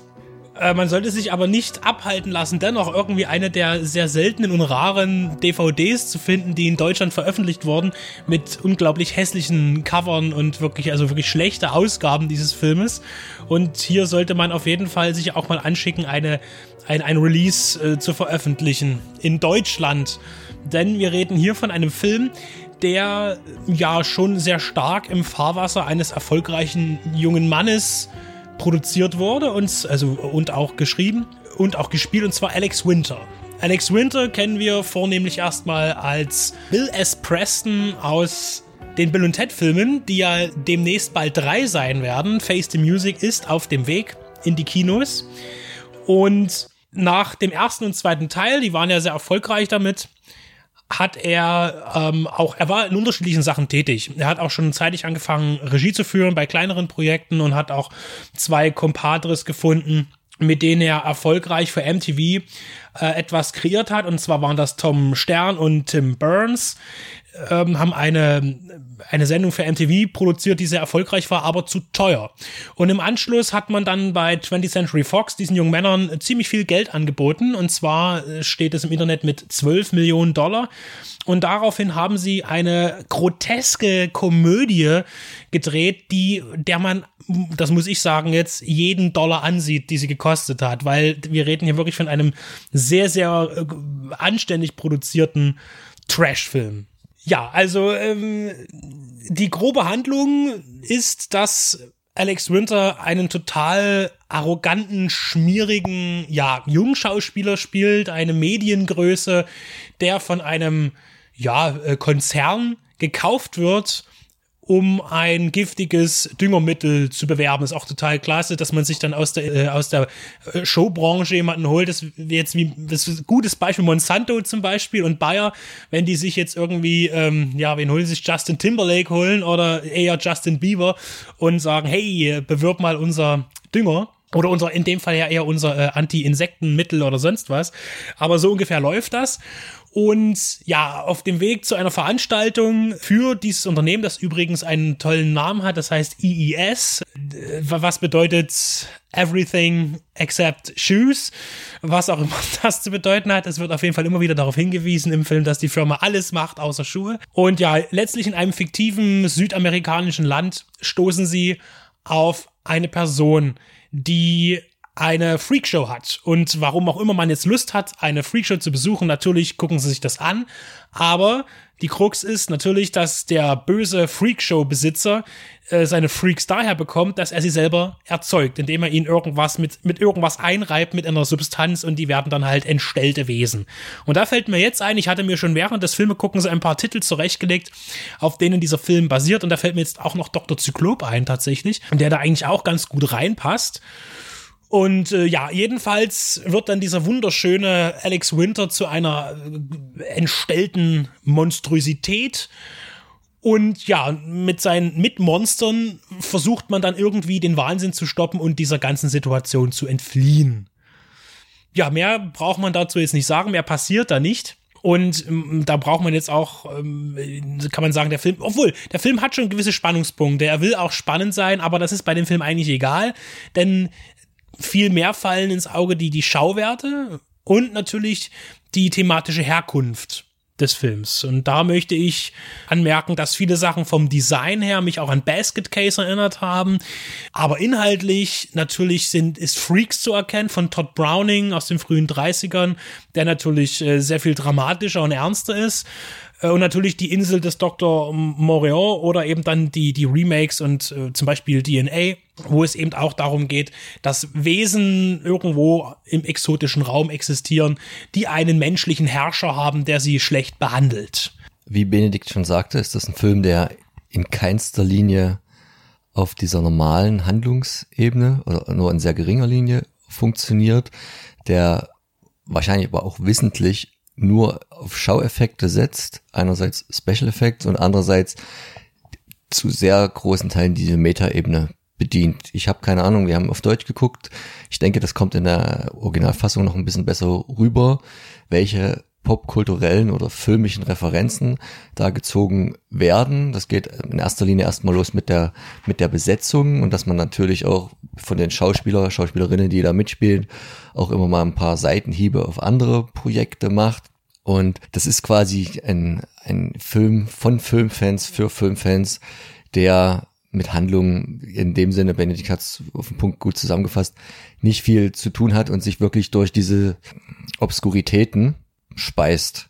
Und äh, du hast vorhin gesagt, so schön, man sieht den die 12 Millionen Budget in jeder Szene an. Äh, würde ich ein bisschen korrigieren. In manchen Szenen sieht man sie nicht an, denn der uncredited mitspielende Keanu Reeves, der da mal Lust hatte, auch, auch was ganz Abgefahrenes und ob das ein Freundschaftsdienst war oder nicht. Auf jeden Fall war es ein teurer Freundschaftsdienst an seinen Kumpel, weil für die Rolle immer nur als äh, Dogboy oder ne, so Wolfsmann ähnliches Ding, hat er, glaube ich, eine Million bekommen, wenn man, wenn das so stimmt. Keine Ahnung, ob das jetzt wieder der alte Streit, ob das in diesen 12 Millionen mit drin ist oder nicht. Und er ist eigentlich tatsächlich die, die größte, der größte Name im Film, der aber nicht zum Bewerbungszweck mitgenommen wurde, weil er ist äh, noch nicht mal genannt im Abspann. Und da gibt's noch ganz viele andere spannende Personen, nämlich wir haben Mr. T, der mehr oder weniger sich selbst spielt und nur äh, die weibliche Form davon. Auch ein interessanter Fakt am Rande, dass der wohl am Ende von den Dreharbeiten so genervt gewesen sein soll, dass er drei Tage äh, vor Drehstopp schon das Handtuch geschmissen hat und in irgendeiner Szene, ich habe sie nicht erkannt, habe nicht genau genug hingeguckt, musste er wohl gebuddy-doubled werden, die man im Film so sieht. Kleine Facts am Rande. Und dann gibt's natürlich noch so Darsteller wie Brooke Shields, die da mitspielen, deswegen auch so ein Blaue Lagune-Verweis oder wir haben William Settler oder dann halt auch zum Teil überhaupt nicht erkenntlich, was ja auch der, der Gag dabei ist, ähm, John Hawkes als Cowboy-Mann, also quasi eine, eine Kuh mit einem Hut auf. Oder wir haben Bob Goldwaite, der vielen ja unter dem Namen gar nicht so bekannt ist, aber ja, wenn man die Police Academy Filme verfolgt hat, den, ich weiß jetzt auch gar nicht den Rollennamen dort, aber den, den Verrückten, äh, noch mit dieser unglaublich nervigen Stimme, zumindest in der deutschen Synchronfassung. Benedikt sagt dann noch zu den persönlichen Verstrickungen dahinter noch was. Das ist so das eine, wo dann natürlich sehr viele Schauwerte sind und dann haben wir eine Menge an sehr unterschiedlichen, auch qualitativ unterschiedlichen ähm, Special Effects, die da einfließen, sei es nur extrem für den Film natürlich angemessene, aber natürlich unrealistisch und in dem Sinne auch schlecht gemachte Mad Paintings oder so. Wir haben aber auch Verbeugung an Ray Harryhausen in manchen Szenen. Wir haben wunderbar plastische Effekte mit kreierten Monströsitäten, die dann zum Beispiel auch sehr zu den, zusätzlich zu den aufgezählten schon an, an Braindead haben die mich erinnert, an, an, an so an diese mutierte Mutter von ihm oder an das Baby. Also, und das ist ja auch nicht von ungefähr so eine ähnliche Zeit gewesen. Also, als der Film rauskam und entstand, hat man vielleicht schon mal Braindead gucken können. Also, bin ich mir relativ sicher. Dort hat er wirklich seine Schauwerte. Das ist ja erstens auch so ein kleiner Jurassic Park, den hat man wahrscheinlich noch nicht gesehen. Das ist eher zufällig, weil die Filme liefen auch ungefähr gleichzeitig.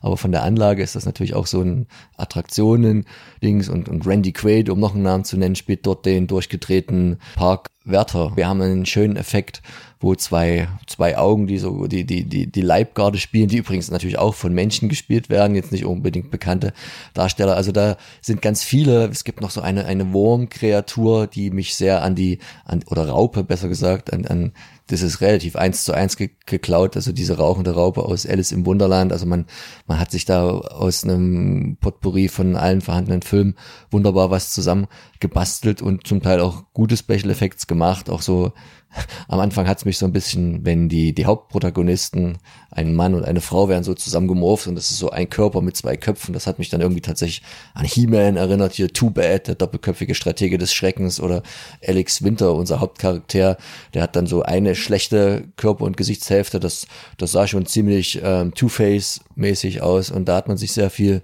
Mühe gegeben und wie du schon sagtest, ähm, eine Menge Special Effects reingesteckt, weil da auch viele bekannte und interessante Leute hinter der Kamera am Werkeln waren in verschiedensten Positionen. Federführend ist für die ganzen optischen Effekte auch Tony Gardner zu nennen mit seiner Firma. Der hat da auch sehr viel im, im Action-Bereich auch gearbeitet, aber auch im, äh, zum Beispiel, diese, gibt zum Beispiel berühmte Szene bei Three Kings, wo die, eine Patrone durch den Körper eines Soldaten hindurchgeht, da äh, hat er hohe Aufmerksamkeit für bekommen, das ist ein Effekt von ihm. Er hat zum Beispiel auch was mit den Helmen von Death Punk zu tun als Designer und äh, die, die, die Stile, die äh, man sehen kann in dem Film, sind ja auch ganz unterschiedlich. Du sagst schon, wir haben ein bisschen Stop-Motion, wir haben dann schon frühe Computereffekte zu sehen, zum Beispiel bei diesem, bei diesem Krötenmann, der dann immer mit, mit seiner äh, Zunge wie wie ein Chamäleon irgendwie sich irgendwas zum Futtern ranholt. Das ist äh, tatsächlich, sieht mir sehr nach Computertechnik aus. Und dann natürlich die ganzen Masken und so weiter. Und es gibt dann auch so Sachen, wo man fragt, gab es da Designprobleme, äh, so, also Lizenzprobleme, weil zum Beispiel auch ein, äh, nicht nur ein verbaler, sondern auch ein optischer Seitenhieb auf die Gremlins gegeben wird, ein ziemlich deutlicher sogar optisch auch. Ich wollte das später noch bringen, aber ich, ich würde mal drauf tippen, dass auch diese äh, Falschschreibweise von erstens Freaks im Original mit Doppel-E anstatt EA und auch von seinem Charakter, zu dem er dann wird, nämlich Beast Boy, der wird auch nicht EA geschrieben, sondern EE, dass das vielleicht tatsächlich auch so ein rechte Ding war, dass, dass irgendein anderes Studio, das müsstest du mir jetzt eher sagen, die Rechte an, an, an dem Film oder auch an, an dem Namen hatte und dass die, um auf Nummer sicher zu gehen, dass man da nicht verklagt wird, ich weiß nicht, wie rigoros diese Form der gegenseitig, des gegenseitigen Schikanierens genutzt wurde, ähm, ob das daher rührt oder ob das einfach nur ein zusätzlicher Gag sein sollte. Aber das wäre mal was, was man vielleicht äh, mal hervorkramen könnte, wenn dieser Film dann mal in einem stolzen Mediabook veröffentlicht werden würde, weil das bietet sich bei dem Thema auf jeden Fall an. Was die Verstrickung angeht, wurden ja schon drei Namen genannt. Wir haben Alex Winter, wir haben Keanu Reeves, den man übrigens auch nie entmaskisiert sieht, sehen wird. Und wir haben William Sadler. Ja, William Sadler hat ja im zweiten Teil der, äh, von Bill und Ted den Tod gespielt.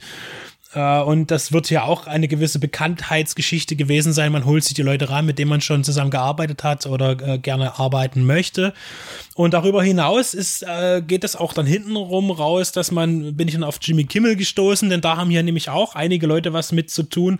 Zum Beispiel auch schon Tom Stern, der das Ganze mit unter anderem auch dirigiert hat. Auch Alex Winter hat dort was zu tun und vor allen Dingen auch äh, unser lieber äh, Bobcat, der dort auch über 250 Episoden inszeniert hat im, im Laufe der Jahre. Das sind ja mittlerweile über 3000 Episoden, die da gelaufen sind von dieser äh, Unterhaltungssendung.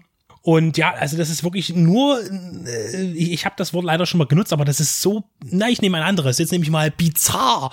Es ist, also alles, was man sieht, man fragt sich immer, was ist das? Und, und ich muss aber sagen, dass ich so begeistert bin von diesen Effekten, weil die wirklich sehen klasse aus, weil die auch immer ja unterschiedliche Qualitäten haben, aber auch wegen diesen Stilrichtungen. Und das ist äh, total überzeichnet alles. Und natürlich wollen die von den Witzen her und auch wie teilweise der Schnitt ist und bestimmte äh, Kamerazoom und so weiter äh, ist natürlich total auf eine überdrehte Komödie getrimmt, die einen totalen Surrealismus ähm, anbietet. Und dann gibt es auch so viele Feinheiten, auch wie zum Beispiel William Sadler, der ja diese, äh, dieses alles außer Schuhe Imperium leitet, wie er zum Beispiel diesen Ältestenrat, den vermu ich vermute, es ist einer, wo vier alte Männer da sitzen und mit abstimmen müssen und er sie aber wie Marionetten lenkt durch irgendwelche mechanischen Vorrichtungen.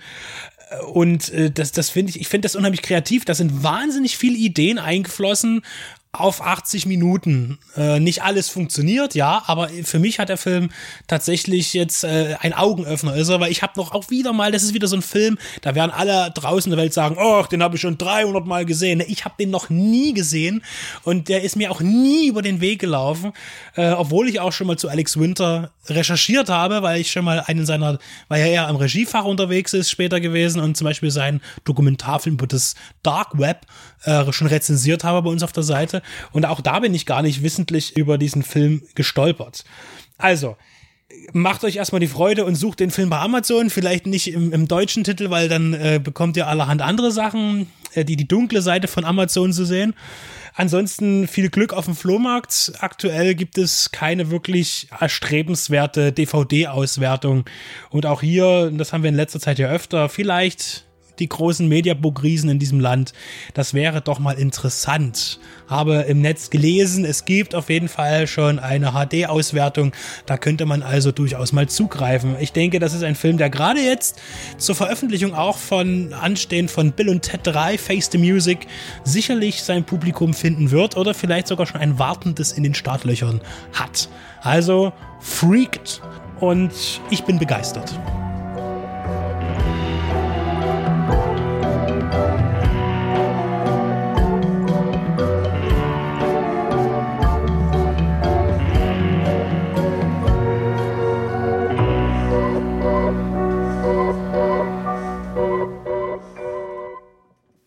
Die Show ist aus, wir gehen nach Haus. Und damit verabschiede ich mich und schließe Nummer 37 ab. Wir hören uns in 14 Tagen wieder, dann mit Besprechungen zu Der Zauberer von Oz und Terence Malicks Verbogenes Leben. Des Weiteren unterschreiten wir, also Benedikt und meine Wenigkeit, das Veget zum zweiten Mal, um dann überzugehen zu Julia und Lisa, die weniger fantastisch als vielmehr dramatisch sich Gas van Sands 97er Oscar-Werk Good Will Hunting annehmen. Wie ihr hört, da kommt wieder einiges zusammen. Und bis es soweit ist, hört euch doch einfach mal durchs Radionauten Podcast Archiv. Oder besucht unsere Pod-Kollegen von der Nostromo-Verschwörung und den Viva la Movilusion. Also macht's gut und passt schön auf euch auf.